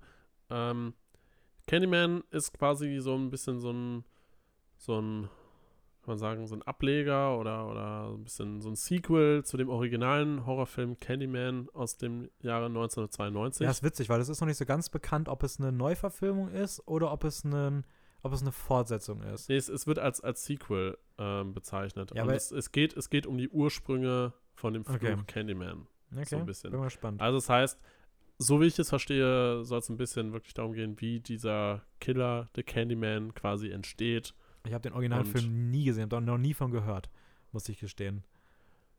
Ich auch nicht, aber es ist trotzdem interessant. ähm, es geht halt um dieses typische, dass man fünfmal hintereinander Candyman im Spiegel sagen soll oder nicht sagen soll, weil sonst der Candyman-Killer kommt und einen umbringt. Ja, da gibt es auch eine sehr schöne Supernatural-Folge rüber, aber die ist nicht mit Candyman, die ist mit Bloody Mary. Ah, ja, ja, stimmt. Vladimir. Daher kenne ich das. Ich wusste, ich habe, ich kann das, kenne, kenne das irgendwoher, aber ich, ich war mir jetzt nicht ganz sicher. Stimmt, Bloody Mary. Ähm, sagen wir das nicht so oft, weil ich gucke gerade in den Spiegel. Ja, ich, ich nicht, ich setze mich nie vor den Spiegel. Okay. Ich Komisch- setz mich kom- nie vor den Komischer, Spiegel. komischer Fakt über mich. Ja. Ähm, nee, ich sitze, ich, ich meide Spiegel. Grundsätzlich, ja. Dennis will einfach nicht in den Spiegel schauen.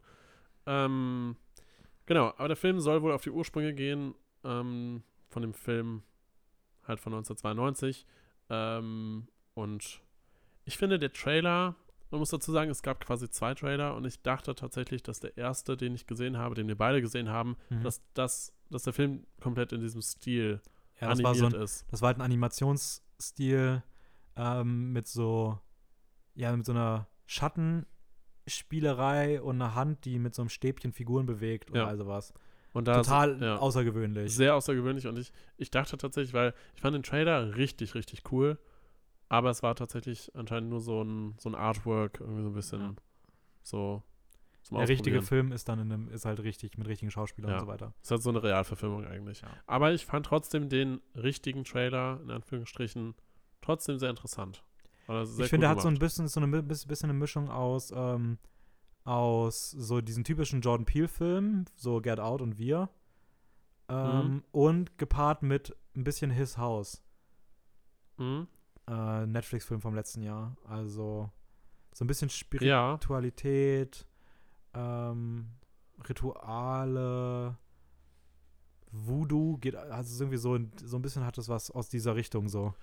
Ja, ja, doch, doch. Kann. Interessanterweise, du meinst ja Get Out, so hättest mhm. es ein bisschen Vibes. Äh, Jordan Peele ist einer der Autoren und der hat auch unter anderem Get Out mitgeschrieben. Mhm. Ähm, das ist ganz interessant. Äh, ich finde aber auch, das merkt man. Also ja. ich finde wirklich, du, man merkt die Handschrift von Jordan Peele in diesem Film. Ja, ja, kann, kann ja gut sein. ist ja auch nicht also es ist ja, ist ja meistens so, dass, dass Autoren, die, die ein gewisses Drehbuch schon geschrieben haben, oder zumindest für etwas bekannt sind, dass, dass sie das ja meistens immer auch so ein bisschen mit einschließen lassen. Man kann ja nicht immer komplett ja. was kom komplett Neues schreiben. Also. Nee, das geht wirklich nicht. Das geht gar nicht. ähm, John Peele ist außerdem auch für Us verantwortlich. Ist auch so, eine, so ein Horrorfilm, der. Ja, auch, also wie am Deutschen. Ja, wir, genau. Das sind die beiden, also die beiden großen ja. Horrorfilme, die er in den letzten Jahren gemacht warum hat. Warum auch immer man das eine Ass nennt und das andere wir, das macht gar keinen Sinn. Weil es zwei unterschiedliche Personalpronomen sind. Stimmt. Das macht gar keinen Sinn. warum, warum heißt er im Englischen Us und im Deutschen wir? Ja, weil uns komisch klingt als deutscher Titel. Ja, aber. Ja, gut. Äh, er hat unter anderem auch als Producer mitgewirkt bei Black Clansman. Aha. Das fand ich sehr interessant. Den ich noch nicht gesehen habe, aber der wohl recht gut sein soll. Ja, der ist, der ist großartig. Ja. Ähm, Regie geführt hat Nia da Costa. Ähm, Sagt mir nichts. Ich habe mir nur als Referenz Little Woods aufgeschrieben. Ja, äh, die, die ist für mich recht unbekannt, aber die macht Captain Marvel 2. Echt? Ja. Oh, okay. Kann nur besser werden. Kann, kann nur besser werden. Ja. Ähm, Win Rosenfeld ist auch mit dabei, auch verantwortlich für Black Landsman. Also, ja, klingt auf jeden Fall vielversprechend. Mal sehen, was daraus wird. Äh, sonstige Darsteller sind noch Yahya Abdul Martin II. Ähm, hat in Try of the Chicago Seven den, den Darsteller gespielt und den fand ich da ziemlich cool. Der war da auch einer, der echt, also der ja. ist da auf jeden Fall positiv rausgestochen. Ja, ja, fand ich auch. Der hat da den dunkelhäutigen, der Black Panther Leader. Ja, ja, ja. genau. Ähm, dargestellt, genau. Ähm, sonst noch Tayona Paris spielt mit, die aus Beale Street irgendwie bekannt ist oder aus Dear White People oder Chirac. Aber, keine Ahnung, kenne ich jetzt auch nicht so gut. Äh, und Nathan Stewart Jarrett aus Misfits. Gut. Für die Leute, die, die Interesse daran haben, Candyman, Horrorfilm, 27.08. Schaltet ein. Da mache ich mal weiter mit Wendell ja. and Wild, weil wir gerade bei äh, John Peel waren. Das passt ganz gut. Ähm, ist ein Netflix-Film, der auch aktuell noch nicht terminiert ist. Und es ist ein düsterer Stop-Motion-Animationsfilm, der eine Mischung aus Comedy und Horror sein soll. Und handelt von zwei Dämonenbrüdern, die auf eine Nonne und eine Gruppe von ähm, online steht es als Ghost-Teens. Äh, das ist ja mega random. Und ähm, es gibt bisher noch gar kein Material zu diesem Film, wirklich nichts wirklich, außer Namen. Und ähm, die beiden Hauptrollen, also diese Dämo Dämonenbrüder in diesem Stop-Motion-Film, werden gesprochen von Keegan Michael Key. Den kennt man ja aus The Prom zum Beispiel. Oder der hat auch in der Fargo-Serie mitgespielt. Und Jordan Peele. Jordan Peele spiel, spricht eine dieser Rollen. Der hat auch schon Ach, in Toy Story okay. 4 hat der schon das Bunny gesprochen. Äh, John das, Peel das arbeitet hier so an ein paar anderen Stellen eher mit, aber sonst ist das hier jetzt kein Film, wo er irgendwie hinter der Kamera ist, sondern er ist wirklich hier als Stimme äh, gecastet worden bei Wendell and Wild. Und ähm, ja, was sonst noch richtig cool ist, ist, der Regisseur äh, ist Henry Selick. Und der hat gerade im Animationsbereich auch mit dieser Stop-Motion-Optik richtig auf sie aufmerksam schon gemacht. Der hat beispielsweise Coraline gemacht mhm. und The Nightmare Before Christmas. Ähm, und der hat jetzt hier mit äh, Wendell Wild hat seinen neuen großen Film gemacht, der vielleicht ein bisschen düsterer werden könnte. Aber das auf jeden Fall, gerade Henry Selick ist auf jeden Fall ein absoluter Name, auf den man immer achten muss, wenn man so im Bereich äh, Animation unterwegs ist. Das könnte dafür sorgen, dass das ein richtig großartiger Film wird. Ähm, Die Musik ist von Bruno Collet, der hat auch in Coraline die Musik gemacht und in Wolfwalkers, den ich letztes Jahr gesehen habe und den ich Oh, absolut den wegen der Musik geliebt sehen. habe. Ja. Äh, die Optik, also für die Optik zuständig ist Peter Sorg, der hat Frankenweenie gemacht. Auch ein schwarz-weiß Stop-Motion-Animationsfilm ähm, mit einem sehr düsteren Look. Also, ja, When and Wild könnte ein bisschen ein düsterer Animationsfilm werden. Hm? Ähm, Gerade vielleicht, wie gesagt, für Henry Selick ein bisschen untypisch. Aber äh, da könnte eine richtig kleine Perle auf jeden Fall kommen. Okay. Ja. Sehr interessant. Ähm, ich würde jetzt einfach mal einen ziemlich großen Block ansprechen. Äh, und zwar Marvel. Er steht im Raum. Er stand im Raum die ganze Ja, Zeit, ja. er stand schon die ganze Zeit im Raum und Dennis und ich hatten auch schon vorher darüber geredet, dass wir da jetzt wahrscheinlich einige Filme durchgehen werden. Ja. Ähm, ich würde mal groß und eigentlich mal grob anfangen. Ich weiß, es, es gehört auch mit zu Marvel, ist jetzt nicht direkt in dem ganzen Block mit drin. Ähm, Venom 2. Das ist eine Sache. Ähm, ich weiß, du hast jetzt wahrscheinlich was anderes erwartet, aber ich wollte Venom 2 trotzdem nochmal vorwegnehmen, äh, weil er auch mit eigentlich zum Marvel gehört, nicht direkt mit drin ist in diesem ganzen Okay. Marvel Cinematic Universe. Aber das wollte ich jetzt einfach mal vorwegnehmen, einfach Ja, es auch mit Marvel gehört. Das ist okay. Ähm, und zwar heißt es nicht offiziell Venom 2, sondern Venom Let There Be Carnage. Und Mhm. ich fand tatsächlich, als ich, als ich das so gelesen habe und mich ein bisschen reingelesen habe, auch mit Hinblick auf das Ende vom ersten Venom, fand ich den zweiten jetzt, der angekündigt wurde oder zumindest erscheinen soll dieses Jahr, eigentlich sehr interessant, ähm, weil Carnage als neuer Bösewicht quasi erscheinen soll. Hm. Was ist los? Nee, alles gut, du mal. Ich bin hier absolut gehypt auf Venom 2. ah, nee, Entschuldigung. Venom Let. Let There Be Carnage oder Ja. was auch immer. Sarkasmus? Ja, aber sowas von. Finde ich schade. Okay, ist auch egal. Äh, wir hatten eben mal schon irgendwann soziopathische Mörder angesprochen. Und zwar soll der neue Bösewicht, verkörpert von Woody Harrison, quasi auch ein soziopathischer Serienmörder sein, der mit dem neuen Symbionten Carnage sich quasi wahrscheinlich verbinden wird. Zumindest ist das die Vermutung. Offiziell ist der Plot noch unbekannt, aber das macht zumindest Sinn, weil so wird zumindest das, das Comic, schreibt das zumindest so. Ähm, Mhm. weil Woody Harrelson ja am Ende des ersten Filmes so quasi diesen Satz droppt, Let there be carnage. Und das ist halt quasi der offizielle Ja. Titel des zweiten Films. Ich muss ganz ehrlich sagen, ich bin großer Fan von Woody Harrelson an sich. Ähm, Mhm. ich mag, ich liebe ihn in Three Billboards, in True Detective, eine tolle Rolle. Ich muss trotzdem sagen, irgendwie Kriegt dieser die eine nicht, Satz, oder? dieser eine Satz aus dem ersten Teil in Kombination damit, dass ich weiß, dass er auch öfter mal ein bisschen Rollen spielt, die ich nicht so gut finde. Ich weiß nicht, mich hypt die Rolle überhaupt nicht. Ich finde sogar eher irgendwie, ich kann mir vorstellen, dass das richtig anstrengend wird. Also es, oder dass ich ihn richtig anstrengend finden wür- werde. Oder aber es ist jetzt deine persönliche Sache. Ja. Also damit sollen wir natürlich nicht äh, andere Leute davon runterhalten, die, die Ja, nee, aber also generell ich bin, nein, das, das Ich glaube, wenn man. Venom mag, ist das eh eine gute Empfehlung. Ich muss halt nur sagen, dass ich halt persönlich beispielsweise gar nicht Venom mag. Also ich kann mit Venom überhaupt nichts anfangen. Ähm, Okay.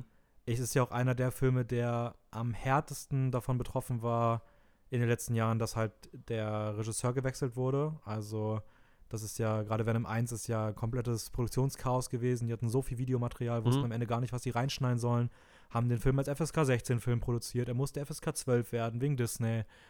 Und all sowas. Das wollte der erste Regisseur nicht. Dann hat man den ausgewechselt. Dann hat die Vision nicht mehr gepasst. Man wusste überhaupt nicht mehr, wo man mit den Figuren hin will. Und ich finde, das merkt man einfach Venom 1 wahnsinnig dolle an. Man muss sich immer vor Augen führen, es soll immer noch ein Bösewicht sein. So, also, das ist Venom halt, per se, Venom persönlich, per, per se ist eine Bösewichtfigur. So, Ja. die findet in dem Universum statt. Das ist einfach, du Ich kannst ja auch keinen Joker-Film machen, wo das einfach nicht mal mehr, also wo du nicht nur, dass du mit ihm sympathisierst, das ist ja voll okay, aber wo das nicht mal mehr eine böse Figur ist. So, das ist halt einfach, keine Ahnung. Ich finde halt, die FSK 12 hat Venom 1 komplett kaputt gemacht. Neben, Das der. CGI, neben, neben CGI. Ähm, Ich hoffe aber, dass Teil 2 einfach eine FSK 16 bekommt und Ja. dann ist alles gut. Werden wir sehen, was da genau passiert. Man muss aber auch dazu sagen, Venom würde ich eher so als Anti-Helden so ein bisschen einordnen. Dass er einfach macht, was er will. Und es wird halt ja, immer das so ist ein, er ja aber nicht. Also es ist er halt einfach nicht. So, das ist halt einfach ein, es ist halt einfach ein Bösewicht. Man kann dem natürlich einen, einen Background geben, so wie man es beispielsweise mit einer Figur wie Joker in dem Joker-Film gemacht hat. Ja. Ähm, aber es ist halt trotzdem kein Held. So, das, das ist halt einfach so. Und das kannst, und wenn du dann, dann mach es halt als eigenständigen Film komplett, aber wenn du sogar ihn, also wenn du ihn sogar ansatzweise in diesem Sony Ma- Spider-Man-Universum drin haben möchtest, dann funktioniert es einfach nicht. Ja, gut. Kann ich jetzt nicht so viel zu sagen. Keine Ahnung. Ich, dafür kenne ich mich auch zu wenig mit, mit den Comics aus, dass ich jetzt sagen kann, was Venom genau für eine Rolle bekommt. Ich weiß ja nur, dass, dass er ja in Spider-Man 3, glaube ich, in dem ursprünglichen da ja mal irgendwie vorkam und dieses komische Viech da war. Ähm, und da halt als Bösewicht irgendwie mit, mit integriert wurde, aber wie das jetzt halt wirklich umgesetzt ist, weiß ich ja nicht genau.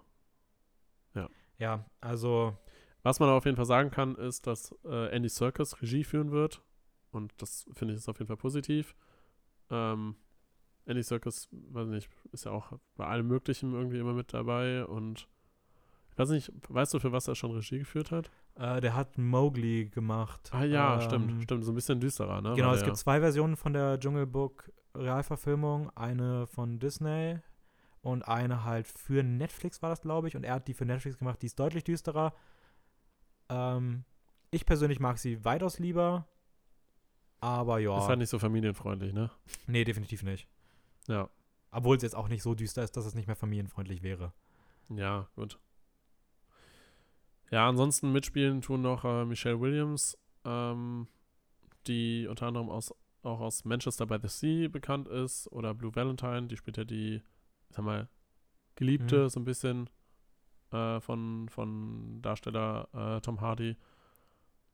Aber Ah, ich halt dachte im gerade, also Blue Eddie, Valentine, Eddie weil Brooke. da ist ja auch die Geliebte. Bitte? Was? Ich dachte gerade, du meinst bei Blue Valentine, weil da ist ja auch die Geliebte. Achso, Aber halt von Darsteller Ryan Gosling und nicht von Darsteller Tom Hardy. ja. Ansonsten mitspielen tut noch Naomi Harris anscheinend. da ist er wieder. Da hatten wir sie auch mal wieder. Naomi Harris wurde heute zweimal genannt bei der Aufnahme jetzt und es war jedes Mal mit so, ja, auch noch die. Ja. Ja, sie, sie spielt halt immer noch irgendeine, Ja, irgend so eine. irgendeine halt. eine ja, Nebenrolle noch. Irgend so eine Harris. Ja. Richtig fies. Okay, gut. Wer Venom schauen will, schaut ihn sich an, denn ist nicht der größte Fan. Aber ja, ich werde mir, ich werde mir wahrscheinlich trotzdem anschauen. Ähm, aber Ich mal sind- weitermachen. Geschmäcker sind ja auch verschieden, also ist ja, Ja. alles okay. gut, damit haben wir den ersten Marvel-Film eigentlich abgekaut. abgekaut, das ist ja mal. Ja, herrlich, haben wir schon abgekaut. Wie so eine Kuh auf der Weide, ey. Ja. Das war, ja. Und kommen wir direkt zu äh, Spider-Man. Den wir eben. Oh, habe ich doch Yes. gerade komisch gesagt. Spider-Man. Spider-Man. Okay, Spider-Man 3. Spider-Man 3. Oder wie aktuell heißt, Untitled Spider-Man Sequel. Ja, Ja. Richtig seltsam.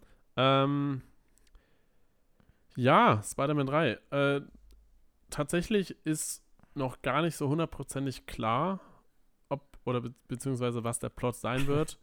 Es ist so wenig zu diesem Film wirklich fix. ja, ähm, aber es wird sehr viel gemunkelt und mit großer Wahrscheinlichkeit, wir können es nicht hundertprozentig garantieren, aber mit großer Wahrscheinlichkeit wird es so ein, ein Crossover-Mix, so ähnlich wie, ähm, wie der Animationsfilm. Spider-Man into the Spider-Verse. Spider-Man Into the Spider-Verse, genau. Nur, dass es halt eine Realverfilmung sein wird und sehr wahrscheinlich halt die ganzen Darsteller und Spider-Man aus den vorherigen Filmen, aus den letzten zehn Jahren oder was kann man sagen? Ja, also gerade halt die Originaltrilogie mit Tobey Maguire. Ähm, oder jetzt auch The den Amazing Spider-Man mit, mit- Andrew Garfield. Genau. Dass die halt wahrscheinlich mitspielen werden. Wobei tatsächlich die beiden Schauspieler noch nicht hundertprozentig Nee, bestätigt wurden. aber ich gehe mal davon aus, dass das. Also, sie haben beide Interesse. Das, das wird wahrscheinlich. Also, Ja. ja, keine Ahnung. Man wird Ja. das Final sehen, aber ich glaube, das Aber warum? sollte klappen. Also warum das überhaupt erst so quasi vermutet wird, dass das so sein wird, ist, weil tatsächlich äh, die beiden äh, Antagonisten aus den vorherigen Filmen schon bestätigt sind. Und zwar ähm, Jamie Foxx als äh, Elektro, oder wie heißt er nochmal? Ja. Elektro, glaube ich, war sein Name.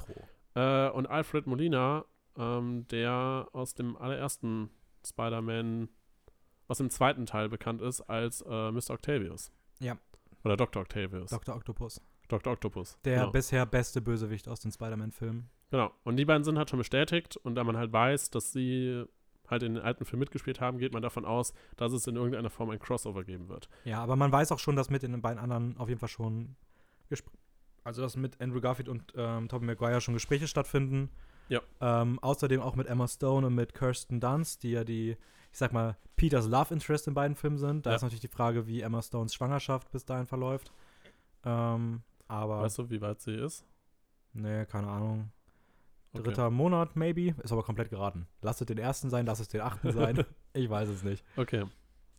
Genau, aber so viel, so viel dazu. Ähm, grundsätzlich zu dem Film, was man schon sagen kann, ist, dass, ähm, dass halt quasi der, der Original oder der zumindest der, der Film mit Tom Holland, also äh, Spider-Man Homecoming, dass er weitergeführt wird. Far From Home wird Äh, weitergeführt. Far From Home, sorry, ich Ja. bin gerade ein bisschen, bisschen verwirrt. Ähm, dass Far From Home auf jeden Fall weitergeführt wird und dass es irgendwann in der Phase 4 des MCUs stattfinden wird. Das heißt, dass es quasi nach den ganzen Geschehnissen von äh, Endgame und sowas stattfinden Mhm. wird. Wie genau, weiß man natürlich Man nicht. weiß auch, man, man geht auch stark davon aus, dass Doctor Strange und Multiverse of Madness oder äh, Wonder Vision, also die, die Filme, Serien aus dem MCU, die jetzt so Paralleluniversen aufmachen, dass die eine sehr wichtige Rolle Ja. dafür spielen Genau. werden. Genau, der, äh, Benedict Cumberbatch ist auf jeden Fall auch schon bestätigt als Doctor Strange, ähm, der halt wiederkehren wird und wahrscheinlich so ein bisschen so die, äh, wie nennt man das, so ein bisschen so die, die Vater, nee, nicht Vaterrolle, so ein bisschen Mentorrolle, so ein bisschen von, äh, von Peter Parker, also von Tom Holland Mhm. darstellen wird, nachdem, ja, darf man das spoilern? Nee, Sollte man nicht spoilern. nee, lass mal. Okay. Ja, wäre wär ein bisschen blöd für die Leute, die, die Onkel Ben, ey. Genau. Ähm, ja, zumindest, äh, der wird auf jeden Fall dabei sein. Ja, Die Frage Ähm, ist, kommt Miles Morales?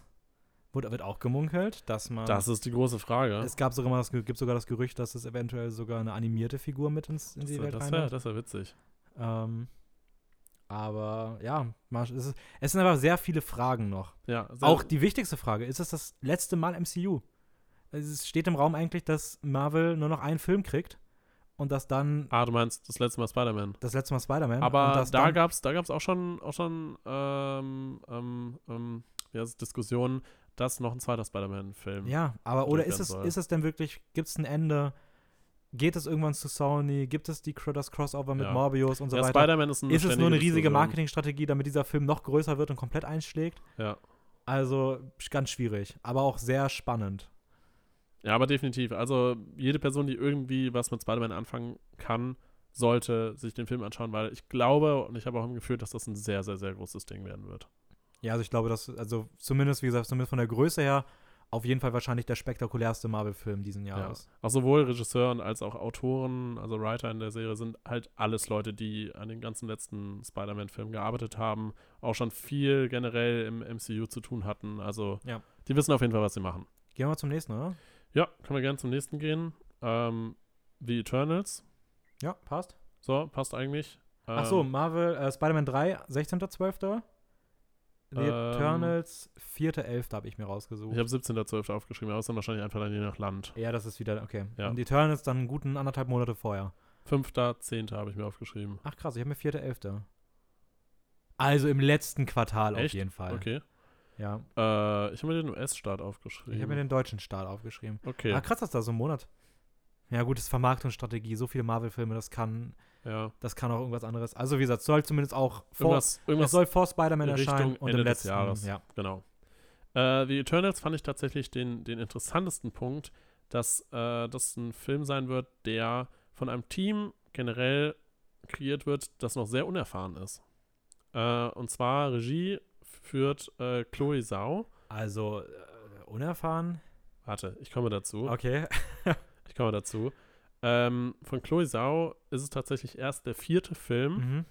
und sie hat bisher drei Filme gedreht, die aber richtig reingehauen haben. Also sie. Ich finde es so ungewöhnlich, dass sie, also ich hätte nie gedacht, dass sie einen MCU-Film macht. ja, hätte ich auch nicht gedacht. Also das ist richtig strange.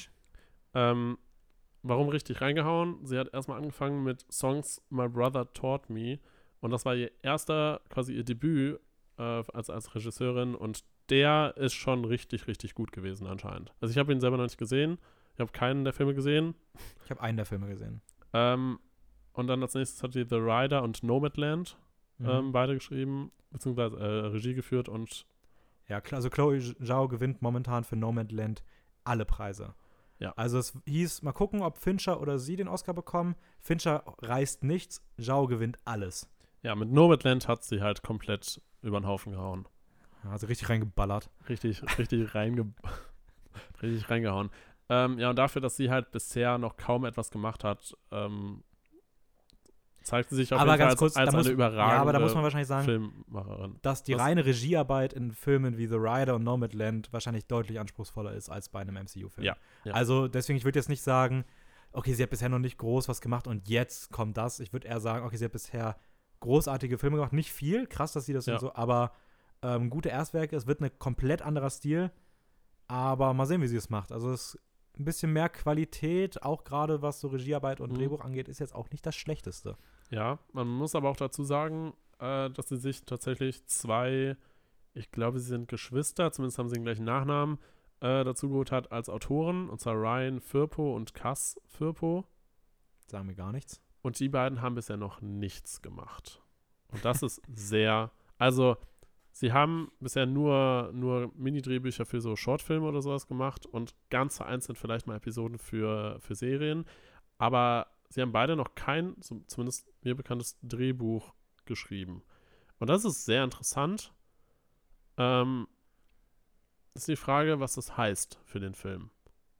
Ob das halt, es kann halt schnell nach hinten losgehen. Ja, ich bin mal gespannt. Also Ja. Eternals wird einfach auch super wichtig fürs MCU. Ähm, Eben, also deswegen, ich kann mir auch, also ich kann mir nicht vorstellen, dass, dass Marvel bzw. Disney da halt nur irgendwas ausprobiert. So. Also ich denke mir schon, dass sie wissen, wen sie da reingeholt haben. Aber keine Ahnung. Das wird man sehen. Ähm, Darsteller sind auf jeden Fall Angelina Jolie, die auf jeden Fall schon ein recht großer Name äh, ist. So, bekannt für Maleficent ähm, oder Wanted oder ich weiß nicht, ja, ganz, ganz viel Zeug auch gemacht. man. Also, Genau, sie sollte man auf jeden Fall kennen. Ähm, Richard Madden, der aus Game of Thrones bekannt Rob ist. Stark. Oder Cinderella. Äh, Gemma Nein, bitte, Rob Stark. Blah, furchtbar. Also, nee. Ist Cinderella auch- ist ja nicht so krass. Oh, der, der hat auch. Ja, er hat auch in Cinderella mitgespielt, aber meh. Ist er hat in ist Rocketman ist mitgespielt. Rocketman war er gut. Okay. Ist Ah, ja, ist ist ja, ist ja letztendlich. Ja, ich Wurscht. finde, also man muss nicht Ich habe hab einfach nur noch einen Film genannt. Chill mal. okay, äh, chille. Sonst äh, Gemma Chan, die aus Crazy Rich Asians auch bekannt Mhm. ist. Äh, Summer Hayek aus Frida Desperado, keine Ahnung. Sam Hayek ist auch so ein Name, den kennt man, aber ich, ich weiß auch nie, woher. Ja. Äh, Kumail Nanjiani Mhm. aus The Big Sick. Ja, Oder, cooler Comedian. Ja. Witzige Figur. Aber sonst die restlichen Filme, also er hat auch noch bei einem, einigen mitgespielt, aber sagt einem Mhm. jetzt, glaube ich, nicht Ich habe so mir viel. auch nur The Big Sick aufgeschrieben. Und natürlich, darf man nicht vergessen, Kit Harrington spielt mit. Jon Snow. Jon My Snow. Queen. My Queen. oh je. Ähm, Äh, auch bekannt aus Brimstone oder Pompeii. ja.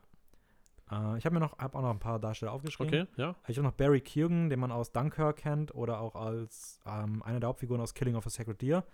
Ein cooler Schauspieler mit einem sehr einzigartigen Gesicht irgendwie. Also ich kann es gar nicht anders beschreiben, aber, beschreiben, aber irgendwie, ich weiß auch nicht, was es ist, aber der hat ein sehr markantes Äußeres. Ähm, Madong Seok ist noch dabei, der spielt eine sehr coole Rolle in Train to Busan, wo er ähm, sehr coole Kämpfe hat. Mhm. Ähm, Brian Tyree Henry spielt noch mit und Lauren Ridloff, die auch zuletzt in Sound of Metal eine sehr coole kleine Nebenrolle war. Okay, ja. Interessant. Mhm. Hast du Ähm, noch was zu Eternals? Ich Weil würde ich halt jetzt grundsätzlich ein bisschen was zu so einem Plot erzählen, Okay, mach- beziehungsweise ein ja, bisschen, das bisschen so außenrum, was, was das jetzt überhaupt heißt, was ist das für ein Film. Äh, for it. Und zwar spielt die Eternals quasi nach Avengers Endgame. Ähm, die Eternals selber sind unsterbliche Alienwesen, kann man eigentlich fast sagen, die von den Celestials äh, erschaffen wurden. Die Celestials sind quasi gottgleiche Mhm. Wesen. Um das alles nochmal genau durchzublicken, was genau die sind und was sie können und woher sie kommen, sollte man sich, glaube ich, einfach mal ein Video auf YouTube anschauen. Das wird jetzt den Rahmen sprengen, um das alles genauer zu erklären. Ähm, Ist ja auch noch ein bisschen hin bis Eternals. Genau. Ähm, die Eternals, die halt von den Celestials erschaffen wurden, sie leben anscheinend schon seit über 7000 Jahren unter den Menschen und beschützen sie vor den Deviants. Die Deviants sind quasi diese die bösen Gegenstücke oder Counterparts so ein bisschen Mhm. von den Eternals. Und ich denke mal, dass sich darum halt so ein bisschen dann die Geschichte drehen wird, dass jetzt quasi nach Avengers Endgame, wo halt dieser riesige Fight mit Thanos stattgefunden hat, ähm, dass da jetzt dann quasi so eine, so eine neue Geschichte so ein bisschen übergeordnet über, über den normalen Menschen quasi so, eine, so ein Kampf quasi ansteht. Ja. Oder so, so ein Konflikt, sage ich mal. Ja, Mm, Fun Fact dazu: äh, Thanos ist auch ein Teil Eternal. Ähm, ist auch ein Eternal, der allerdings eine Genmutation hatte, die auch, ähm, also eine Deviant-Genmutation, weswegen er auch äh, dieses sehr andere Aussehen hatte, weil normalerweise die Eternals halt men also nach Menschen Menschlich empfunden, aussehen, also ja. menschlich empfunden sind. Und Thanos selbst war auch ein Eternal, hatte aber ein Deviant-Chromosom oder irgendwie sowas, was ihm dieses andere Aussehen verliehen hat. Verliehen hat. Und was ihn, glaube ich, auch eigentlich sterblich macht. Weil ich glaube, soweit ich weiß, sind Eternals eigentlich unsterbliche Wesen. Nahezu, also ich habe online nachgelesen mit nahezu unsterblich. unsterblich. Wie Okay. genau das, das Ja. werden die bestimmt erklären. Ja, Okay, ja so, viel, so viel dazu. Äh, wir haben noch zwei Filme übrig. Mit welchen würdest du weitermachen? äh, ich würde mal mit Black Nee, ich würde mit Shang-Chi and the Legend of the Ten Rings weitermachen. Ja, wir gehen mal rückwärts. An, ange, angerissen. ja, wir gehen mal rückwärts. Wir waren Okay. jetzt gerade im November, im November passt. Oktober, jetzt gehen wir in den Sommer rein. Ich habe mir zumindest Sommer, Sommer aufgeschrieben bei Shang-Chi. Ja, passt. Der, der 9.7. Ja, ist doch Sommer, habe ich auch Ja. aufgeschrieben. Ja, ist, ist, äh, ist Juli. Klare Sommerinterpretation. Ja, Juli ist klarer Sommer. Äh, da soll Shang-Chi and the Legend of the Ten Rings erscheinen. Ein, Ein neuer Superheld. Ein neuer Superheld. Und zwar der Superheld Shang-Chi. Haben wir uns eben auch schon drüber Das ist einfach cool. Also, ist, ja. ja. beömmelt ein bisschen. Oder beömmelt. Weil wir beide nicht genau wussten, wie man den Namen ausspricht, ohne ich dass glaube, es. glaub, Shang-Chi ist richtig. ja, ja. Okay. Shang-Chi ist ein, kann man sagen, Kung-Fu-Meister oder sowas in die Richtung. Also zumindest wurde es so betitelt. Er wird in den Comics immer wieder als Master of Kung Fu bezeichnet. Ja. Was nur der englische Begriff für Kung-Fu-Meister ist. Ja, weil es, er heißt offiziell Master of Kung Fu. Okay, er ist offiziell der Master of Kung Fu ähm, und gerät quasi in die Machenschaften so ein bisschen der zehn Ringe. Die zehn Ringe wurden schon mal ange, angeteasert, so ein bisschen in Iron Man 3, wobei. Nee, in Iron Man 1. Das sind die, ist die Gruppierung, die, ihn, die ihn, äh, ihn in Afghanistan entführt und wo er dann den Anzug baut. Okay, aber in Die haben Iron nichts Man, mit den Mandarins zu tun, mit, dem, mit der Mandarin-Story aus Iron Man 3 zu tun. Aber das eigentlich schon.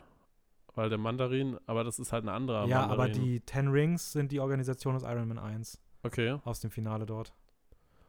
Ja, weil ich, ich wollte nämlich klarstellen, dass, weil eigentlich wurden, wurde, wurde dieser Broadcast in Iron Man 3 auch von den Ten, Ten Rings irgendwie. Okay, kann, kann, kann auch sein, Aber- aber, sie treten auf jeden Fall das erste Mal in Iron Man 1 auf. Okay. Ob sie das in Iron Man 3 sind, weiß ich gerade nicht. Ich weiß nur, dass sie in Iron Man 1 das erste Mal auftreten, weil Iron Man da seinen Anzug Aber ich, baut. genau, ich wollte nämlich klarstellen, dass der Mandarin, der in, in Iron Man 3 auftaucht, ein anderer Mandarin ist, als der, der. Absolut.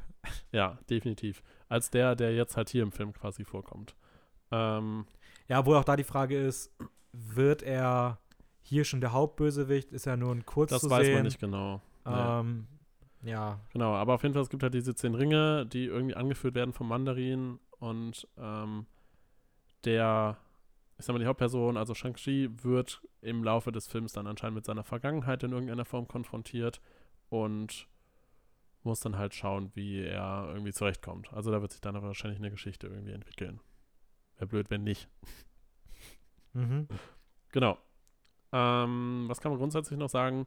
Äh, Regie geführt hat oder wird Destin Daniel Cretton, der anscheinend bekannt ist für Short Term 23 oder Mercy. 12. Ah. Short Term 12. Oh, da habe ich mich, hab ich mich Da ist verschrieben. äh, eine, eine, ich eine, Zahl eine Runde gerutscht. weiter nach rechts gerutscht. Nein, Short Term 12. Short Term 12 äh, oder Mercy oder The Glass Castle. Ja, ein großartiger Regisseur. Also wieder wie bei Chloe Zhao, wieder jemand ähm, mit einer ganz hohen Qualität äh, hier reingeholt für einen neuen Superhelden. Also, das kann man definitiv auch von den Autoren behaupten. Ähm, die, obwohl, warte, ich le- lese gerade äh, Dave Callahan. Ich habe gerade nur Wonder Woman gesehen, aber Wonder Woman 1984. ne, Meh. äh, aber er ist auch für die, die Expendables verantwortlich. ne. Obwohl der erste. Nein, die sind auch mega gefloppt. Echt? Ja, die Alle? sind richtig, ja, alle. Also, also, zum, also vielleicht hatten der, hatte der erste noch ganz gute äh, Einnahmen oder sowas, aber gerade was so Kritikerstimmen angeht, oder generell auch, nicht nur Kritiker, auch einfach generelles Feedback angeht, sind die sehr gefloppt. Okay. Also es ist definitiv kein gutes Zeichen. Äh, er ist auch für Godzilla verantwortlich. Definitiv auch gar kein gutes Zeichen. Aber der originale Godzilla. Aber, aber Destin Daniel Cretton mach, führt Regie und ich würde mir einfach mal darauf verlassen, dass der das Ja. hinkriegt. Und ich sag mal so, die, die anderen beiden, die auch mit fürs Drehbuch verantwortlich sind, äh, sind unter anderem Steve Engelhardt, der hat bei allem Möglichen auch schon mitgespielt. Ähm, auch hauptsächlich Marvel, also nicht Mhm. mitgespielt, also Ja, mit, seine mit Feder geführt quasi. Also war für Avengers Endgame auch mitverantwortlich, Infinity War und Guardians of the Galaxy. Ähm, Steve Starlin war auch für Guardians of the Galaxy verantwortlich. Auch Ja, in okay, also man hat Infinity zumindest War, Age of Ultron. Also man hat auf jeden Fall Leute dabei, die sich im Marvel-Universum sehr gut auskennen und auch die anderen Filme mit, ja, mit Feder geführt haben, sage ich mal. Ähm, Darsteller sind hauptsächlich asiatische Darsteller dabei, äh, unter anderem äh, Aquafina, die man auch aus Crazy Rich Asians kennt, oder The Farewell. Mhm. Ähm, sonst noch dabei ist äh, Michelle Yeha oder Yeha. Ich glaube, Michel Gio. Geo? Oh, ja, sorry. Ja. Unangenehm. ähm, Die ist bekannt aus Tiger and Dragon oder auch aus Crazy, Crazy Rich Asians. Ähm, spielt auch in einem James Bond mit. Der Morgen stirbt nie. Mit Pierce Brosnan. ja, weil ja jeden Tag wieder morgen ist. Genau, der Morgen stirbt halt nicht. Ja, weil wenn es morgen gibt, gibt es schon wieder einen neuen Morgen. ja, das ist Ja. richtig dumme Aussage von dem Filmtitel. Definitiv. Äh, Simu Liu spielt auch noch mit, aber da habe ich mir jetzt keinen sonstigen Film aufgeschrieben. Ja, aber das ist die Hauptrolle. Da hat er bisher auch noch nichts groß gemacht. Das wird Shang-Chi. Aber der ist ein komplett unbeschriebenes Blatt bisher. Ja. Also, Das wird interessant. ähm, also das heißt, er hat schon was gemacht und sowas, aber nichts, was irgendwie bekannt ist. Also man hat dann sehr unbekanntes Gesicht gecastet. Aber es kann halt auch gut sein. Also, es heißt nichts. Ja, nein, auf jeden Fall. Mhm. Äh, sonst Florian Mon äh, Monteanu ist auch noch mit drin. Ist tatsächlich ein nicht-asiatischer Schauspieler. aus Creed 2. Aus richtig? Creed 2, der Böse, äh, nee, Bösewicht, also der Antagonist der, ja, quasi. Und deswegen bin ich mir auch, könnte ich mir auch gut vorstellen, dass der der Antagonist hier sein wird. Kann gut sein. und ja. dass deswegen der Mandarin eher so eine Nebenrolle spielt und für einen späteren Teil vielleicht vorbereitet wird. ja, Ähm, mal sehen. ja. Ja, Mhm. sonst, äh, ich weiß gar nicht, ob noch viel mehr zu dem Film zu sagen Ich ist. habe mir noch was ganz Wichtiges angeguckt, weil ich finde, für mich, der ganze Film steht und fällt mit der Qualität der Kampfszenen.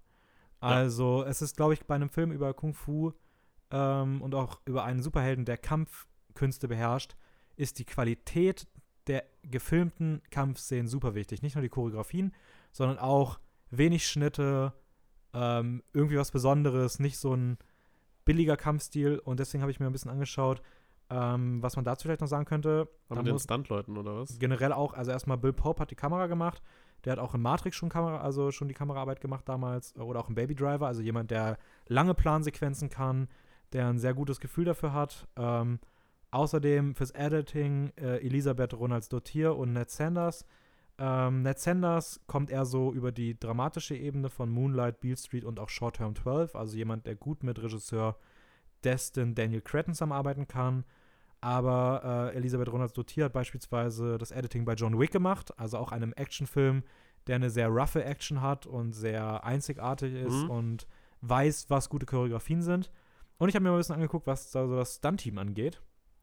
Und ähm, da muss man schon mal sagen, gutes Zeichen auf jeden Fall. Die Stunt-Abteilung ist richtig riesig. Also es nimmt einen ganz, ganz großen Teil des Teams ein. Also man sieht, dass da ein riesiges Team hinter steckt, die da viel Arbeit wahrscheinlich leisten. Mhm. Ein bisschen negativ ist eher, dass da wenig Leute, gerade auch in Führungspositionen, sind jetzt niemand, den man aus großen Qualitätsproduktionen kennt. Ähm, da ist ein bisschen was aus eher so Trashing-Sachen dabei. Da sind ein, zwei Namen auch wirklich aus guten Sachen dabei. Aber an sich ist das jetzt kein Stunt-Team, wo man sagt, okay, das spricht auf jeden Fall dafür, dass das geniale Kämpfe wären. Aber ich hoffe trotzdem, dass das Gesamtpaket dann da ähm, für sehr schöne Choreografien sorgen kann. Und dann mehr habe ich, also würde ich sagen. Ja, das passt eigentlich. Also, letztendlich kann man jetzt noch nicht so viel dazu sagen. Ähm, schaut einfach, was, was daraus wird. Ja, Marvel hält das dies Jahr alles sehr geheim. Ja. Ja, sie wollen halt nicht direkt lospreschen, weil, weil sie halt. Ich würde sagen, gerade nach, nach ähm, nicht Infinity War, nach Endgame. Äh, nach Endgame, es hat jetzt so ein riesiger Meilenstein erreicht und sie wollen halt jetzt natürlich nicht alles liegen lassen, sondern halt weitermachen und halt wahrscheinlich dann halt schauen, dass das Ganze auch recht gut weitergeht, dass, dass sie halt ihre Fans bei der Stange halten, so ein bisschen. Ja, gut, aber da haben sie ja mit ähm, Far From Home schon ganz gute Arbeit Ja, natürlich, natürlich, aber Mal gucken, was die Serien können ja. werden. Aber ich würde sagen, kommen wir jetzt mal zum letzten und vielleicht auch unspektakulärsten der Filme. So Ja, ich's mal sehen. Bezeichnen. mal sehen. Black Widow, Mhm. Sechste, fünfte. der 6.5. Deutschland würde anlaufen. Ähm, ja, es ist, es geht letztendlich eigentlich so ein bisschen um, um die Side-Story, ein bisschen Backgr- Background-Story von Natascha Romanoff, die ähm, Black Widow verkörpert. Ähm, nein, Die Black Widow ist. Die Black Widow verkörpert ist- von Scarlett Johansson. Äh, genau, genau, So so, ist rum, richtig. So rum. Äh, drei Namen, einfach, einfach viel zu viel hier. Äh, Scar Scarlett Johansson sollte man eigentlich halt kennen, weil sie halt hauptsächlich natürlich als, als Natascha Romanoff irgendwie aus dem Marvel Cinematic Universe irgendwie so bekannt ist, aber sie hat auch großartige andere Rollen gespielt, unter anderem äh, in Marriage Story oder Jojo Rabbit oder in Her spielt sie, glaube ich, die Stimme, oder? Ja. Ähm, Also sie spricht die Stimme. die sp spricht die Stimme, genau. Ähm, ja, aber wie gesagt, halt hier als Black Widow auftritt. Ähm, eigentlich behandelt der Film hauptsächlich ihre so Missionen zwischen den Filmen Civil War und Infinity War. Ähm, das heißt, es geht eigentlich zeitlich ein bisschen zurück.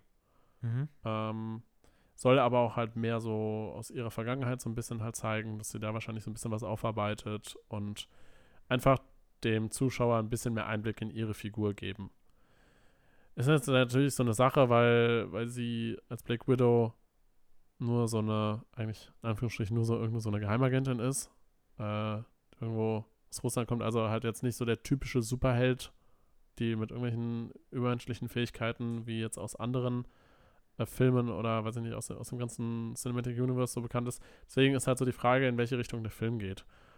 Ähm, wenn man halt so ein bisschen so Richtung Spionage, Action-Film so ein bisschen halt geht, glaube ich, kann das schon ganz cool werden, aber es ist halt kein typischer Also ich- Bum-Bum, Haut ja, also ich- Action-Film. Ich würde sogar sagen, ich glaube, dass der Film per se echt gut werden könnte. Hm? Also auch, ich bin immer wieder ein bisschen kritischer, was Marvel angeht. Ich habe ein paar, die ich sehr gerne mag. Dazu gehört auch Winter Soldier, Ja. weil er halt dieses äh, Kalte Kriegs-Agenten-Setting irgendwie ein bisschen hat. Ja. Und irgendwie könnte ich mir gut vorstellen, dass Black Widow ein bisschen auch in die Richtung geht und deswegen bin ich da auf jeden Fall schon mal rein filmisch auf jeden Fall gespannt. Ja. Ich habe aber eigentlich ein ganz, ganz großes Problem mit dem Film. Und zwar, ähm, er spielt zwischen Civil War und Infinity War. Ja. Und es gibt für mich keinen Grund, warum dieser Film nicht in Phase 3 war und warum er jetzt kommt. Weil jeder, also ich denke mal, jede Person, die das jetzt hört und weiß, worüber ich rede, Ja. kennt ja, weiß ja, wie Phase 3 zu Ende ging und was da so die Ereignisse waren. Und es hypt mich einfach gar nicht, jetzt mehr in Phase 4, wo wir eigentlich einen Neustart haben, ähm, nochmal die Vorgeschichte zu Black Widow zu sehen. Also es kommt Ja. einfach viel zu spät. Weil man einfach weiß, wie alles schon abgeschlossen Genau, ist. und irgendwie, wenn da jetzt nicht irgendein Twist kommt, der irgendwas richtig Zentrales vorbereitet, sei es auch mit den weiteren Nebenfiguren, die vielleicht jetzt ins Spiel kommen, Ja. dann ist das für mich einfach ein, fast schon eine Cash-Cow, die jetzt leider zwei Jahre zu spät kommt. Und es fühlt sich irgendwie komisch an. Ja, fa also, fast, so, fast so, als hätte man irgendwie ihren Charakter so ein bisschen links liegen gelassen und versucht hat jetzt ihr noch so ein bisschen Story-Arc ja, zu aber es geben. ist eigentlich zu spät. Also es hätte, ja, ich weiß, ich weiß es total, hätte was du viel früher kommen müssen. So. Und das Ja. ist halt, so, also deswegen, ich bin jetzt auf Black Widow an sich jetzt nicht so gespannt, einfach weil das Setting irgendwie komplett komisch ist. An sich auf den Film, glaube ich, freue ich mich aber, weil er gut wird. Also, Ja, vor allem, weil halt auch echt recht große Namen mit dabei sind. Also äh, Florence Pugh wurde äh, mit in Cast aufgenommen, die auch aus Little Women bekannt ist. und Midsommar, Ähm, ist auch ein Midsommar, echt? ja, spielt die Hauptrolle.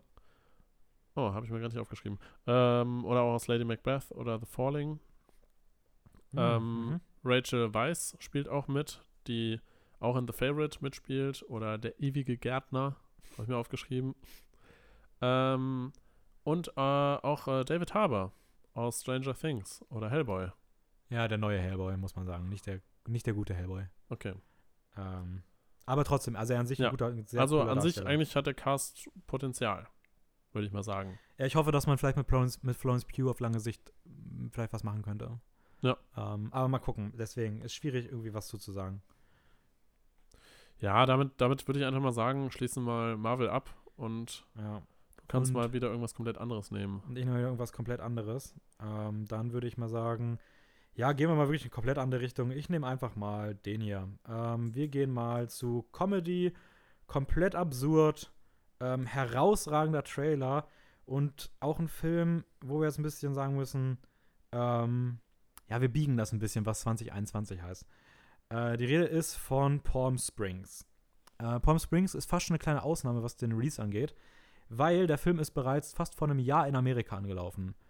Ähm, ist Echt? in Amerika Okay. auch richtig, richtig gut angelaufen. Ist eine Sci-Fi Roman Rom-Com mit viel Comedy, mit viel Romantik, cooler Musik, ein großartiger Look. Ähm, der Film ist dann auf Hulu gelandet und ist aber in Europa nirgendwo irgendwie zu finden. Er ist auch jetzt in der diesjährigen Awards-Season auch erst drin, also hat jetzt da gerade noch mal ein bisschen Hype bekommen und äh, Hulu will eventuell dieses Jahr in irgendeiner Form sich nach Europa erweitern.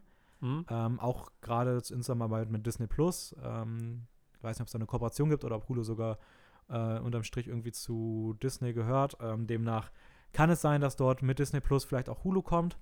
Ähm, und ja, dadurch die Chance jetzt recht hoch ist, dass Palm Springs dieses Jahr als auf jeden Fall großer Film von Hulu ähm, hier landet, vielleicht jetzt auch durch die Award Season jetzt nochmal ins Kino kommt und deswegen ist der hier drin. Okay. Äh, worum geht's in Palm Springs? Es geht um, ähm, um Niles und Sarah, die sich bei einer Palm Springs Hochzeit m, kennenlernen und auf einmal feststellen, oder sie stellt er fest, dass er und danach auch sie beide jetzt in einem Loophole stecken, ganz im Stile von täglich grüßt das Murmeltier. Groundhog Hm. Day Idee. Ähm, sie, wenn sie einschlafen oder sterben, wa- erwachen sie wieder am gleichen Tag. Und daraus entwickelt sich eine, ähm, eine, ja, eine Beziehung zwischen den beiden oder sie erleben das gemeinsam. Äh, Der Film hat unfassbar gute Kritiken bekommen, war lange Zeit der beste Film auf Hulu. Hm? Ähm, die Chemie zwischen den beiden soll der absolute Wahnsinn sein. Äh, es sind, gespielt werden die von Andy Samberg, den man als Hauptdarsteller aus Brooklyn Nine-Nine kennt. Jemand, den ich absolut mag, der einen großartigen Humor hat. Ähm, und Christine Milotti, die man aus Wolf of Wall Street kennt. Oder auch als eine recht wichtige Rolle aus How I Met Your Mother, aber ich sag mal nicht welche. Ähm, und leider ein bisschen unbekannt sonst noch bisher. Aber ja, die beiden ähm, sollen hier auf jeden Fall eine sehr starke Performance abgeben. J.K. Simmons noch im Cast. Und ja, es ist halt sehr wenig noch bekannt, wann der wirklich rauskommt. Aber der Trailer macht richtig, richtig, richtig Spaß. Ähm, ja, das vielleicht Nice, dazu Palm ja. Springs. Ja, doch, klingt eigentlich sehr gut. Ich finde auch gerade so die Filme, die, die immer diese, diese Loops irgendwie mit drin haben, da gibt es ja einige von. Ähm, die finde ich mal super interessant. Irgendwie. Ja, auf, auf jeden Fall. Es hängt immer sehr stark dann davon ab, was, was wirklich dann das Thema ist, also wie das dann umgesetzt wird und was alles. Aber ich, ich finde tatsächlich die bisherigen Filme, die ich jetzt so kenne, was gibt es ja denn alles? Äh, täglich grüßt das Murmeltier zum Beispiel oder ähm, Ja, oder hier täglich grüßt das Murmeltier. nee, dieser andere, wie heißt der nochmal? Edge of Tomorrow. Ja. Der, Oder der ist auch ziemlich cool. es gibt bei Supernatural eine schöne Folge. Okay. mit Ja. der Thematik. Ja. Also es ist, es ist cool, wenn man es innovativ macht und ähm, der Regisseur war darauf bemüht, ganz früh sich nicht in die gleiche Schublade stecken zu lassen wie Groundhog Day. Okay. Also, ähm, ja. ja, dann Continue. Dann äh, kommen wir zum nächsten Film. Ich muss mal gerade ganz kurz schauen, was ich hier noch habe auf der Liste. Ähm, ich würde dann einfach mal weitermachen mit. Äh, wo ist der nächste Film hier? Tut mir leid für die kurze Unterbrechung. Dum, dum, dum. Äh, und zwar würde ich weitermachen mit äh, Nightmare Alley. Äh, ein Drama-Mystery-Thriller, der angekündigt wurde für Dezember. Genau ist es aber noch nicht bekannt, das genaue Datum. Äh, Regie wird äh, Gu- Gu- Guillermo de Toro. Guillermo de Todo. Ich weiß nicht, wie man den Namen aus- ausspricht, auch nicht. Der wird auf jeden Fall Regie führen. ähm, der bisher auch schon für sehr gute und auch großartige Filme bekannt ist. Unter anderem Shape of Water oder auch Pan's Labyrinth. Hat auch Hellboy, glaube ich, gemacht. Kann das sein? Ich glaube schon. Äh, ja, den ursprünglichen halber hat er gemacht, ja. ja, und Pacific Rim. Ähm, den, Den wollten wir- ersten. den ersten, genau. Den, den wollten wir auch noch mal irgendwann schauen. Ähm, genau. Grundsätzlich in dem Film geht es darum, dass äh, ein ambitionierter Schauspieler, äh, Schausteller mit Talent quasi in der Lage ist, mit wenigen Worten andere Menschen zu manipulieren und er kommt irgendwie mit einer Psychiaterin zusammen. Ich glaube, sie haben eine schöne Nacht zusammen. Ähm, aber die Psychiaterin ist anscheinend noch viel gefährlicher, als es zu sein scheint. Das ist zumindest bisher über den Plot bekannt. Klingt an sich bisher nicht so speziell irgendwie, aber ich glaube mit der Prämisse, dass da echt interessante Schauspieler dabei sind und Guillermo del Toro äh, Regie führt, kann das Ganze, glaube ich, sehr, sehr cool werden. Äh, grundsätzlich für ähm, das Drehbuch verantwortlich sind noch Kim Morgan. Ähm, sie ist für The Forbidden Room. Weiß nicht, kennst du das? Nee, sagt mir tatsächlich gar nichts. Okay, sagt das nicht so viel. Ähm, und es beruht auf der, äh, auf der Novel, also quasi auf dem Roman William Lindsay, ähm, auf dem Roman von William Lindsay Gresham. Aber. Okay, gibt also. Also, das Vorlage? heißt, es gibt auf jeden Fall eine Vorlage, ja. es ist nicht aus dem Nichts und dementsprechend kann das schon auf jeden Fall mehr Potenzial haben. Äh, Bradley Cooper spielt die Hauptpers äh, Haupt, Haupt, Hauptperson, Rolle. Hauptrolle. Ähm, er ist eigentlich auch ein Name, der bekannt sein sollte. Ähm, er spielt aber unter anderem auch in Star is Born die Hauptrolle mit Lady Gaga zusammen. Mhm. Ähm, und Silver Linings, uh, American Sniper oder American Hustle spielt er auch mit, über den haben wir auch schon geredet in dieser Folge. Äh, Kate Blanchett, ne, Care, ne, Kate heißt sie, oder? Kate Blanchett, ja. Ah, ich habe ich hab mich anscheinend vertippt. Was steht bei dir? Bei mir steht Care, also ein R statt einem T. Care Blanchett. Äh, Kate Blanchett spielt auch mit. Ähm, sie ist unter anderem bekannt aus äh, Herr der Ringe. Da spielt mhm. sie, glaube ich, die. Spielt sie da Galadriel? Ja. Ja. Ist doch die. Ja, ja, ich spiele Galadriel, ja. Ähm, oder aus Carol oder Blue Jasmine.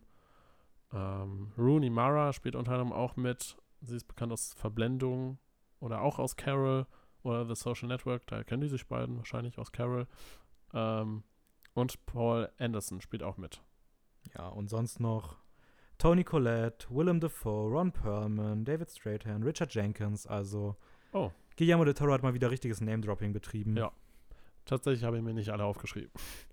Aber das Ganze, also der Cast und Regisseur klingen auf jeden Fall sehr vielversprechend. Man weiß leider jetzt noch nicht so viel zu dem Film. Ich weiß nicht, ob du noch irgendwas rausgesucht hast ähm, dazu. Ja, ich habe noch rausgesucht, dass ich also ich freue mich auch sehr drauf, weil Guillermo del Toro einfach immer eine gute Wahl ist. Ähm, ist ja. einer der absoluten, also meiner Lieblingsregisseure aus der aktuellen Zeit so weil er einfach so einen sehr eigenen Stil hat. Also man merkt ihm einfach irgendwie so eine Verträumtheit irgendwie an. Eine Verträumtheit. Ähm, ja, aber ähm, ich muss tatsächlich sagen, ich habe ein bisschen Bedenken, dass Nightmare Alley einfach nur so ein bisschen durchschnittlich wird. Einfach weil der Fokus bei ihm sehr stark auf äh, seinem anderen Werk liegen sollte oder wird, das er dieses Jahr rausbringt, äh, womit ich einfach mal weitermachen würde, nämlich Pinocchio. Ah, okay, ja klar. Ähm, er hat direkt zwei Filme dieses Jahr gemacht. Er macht direkt zwei Filme dieses wow. Jahr. Er hat Pinocchio. Richtig ambitioniert. Äh, Pinocchio kommt wahrscheinlich im November auf Netflix raus. Ist äh, von Netflix jetzt erworben worden oder finanziert worden. Ähm, und es ist der Film des Jahres von Guillermo del Toro, auf jeden Fall. Also, er hat in einem Interview gesagt, ähm, dass, ich zitiere ihn jetzt mal, No art form has influenced my life and my work more than animation and no single character in history has had as deep of a personal connection to me as Pinocchio. I've wanted to make this movie for, for as long as I can remember. Und es wow. ist für ihn der wichtigste Film, den er bisher gemacht hat. Ähm, er betritt dort auch komplett neue Gefilde. Das ist sein erster Animationsfilm, das ist ein Stop-Motion-Animationsfilm. Ähm, eine Mischung aus Fantasy, Horror. Es soll auch sehr düster werden. Also er will die Pinocchio-Geschichte in die 30er verlegen, in ein faschistisches Italien. Ähm, okay, die ersten krass. Bilder sehen absolut herausragend aus. Es gibt nur ein paar, ich glaube, drei oder vier Standbilder, die sehen echt schön aus. Keine Ahnung, ob die überhaupt aus dem finalen Film sind.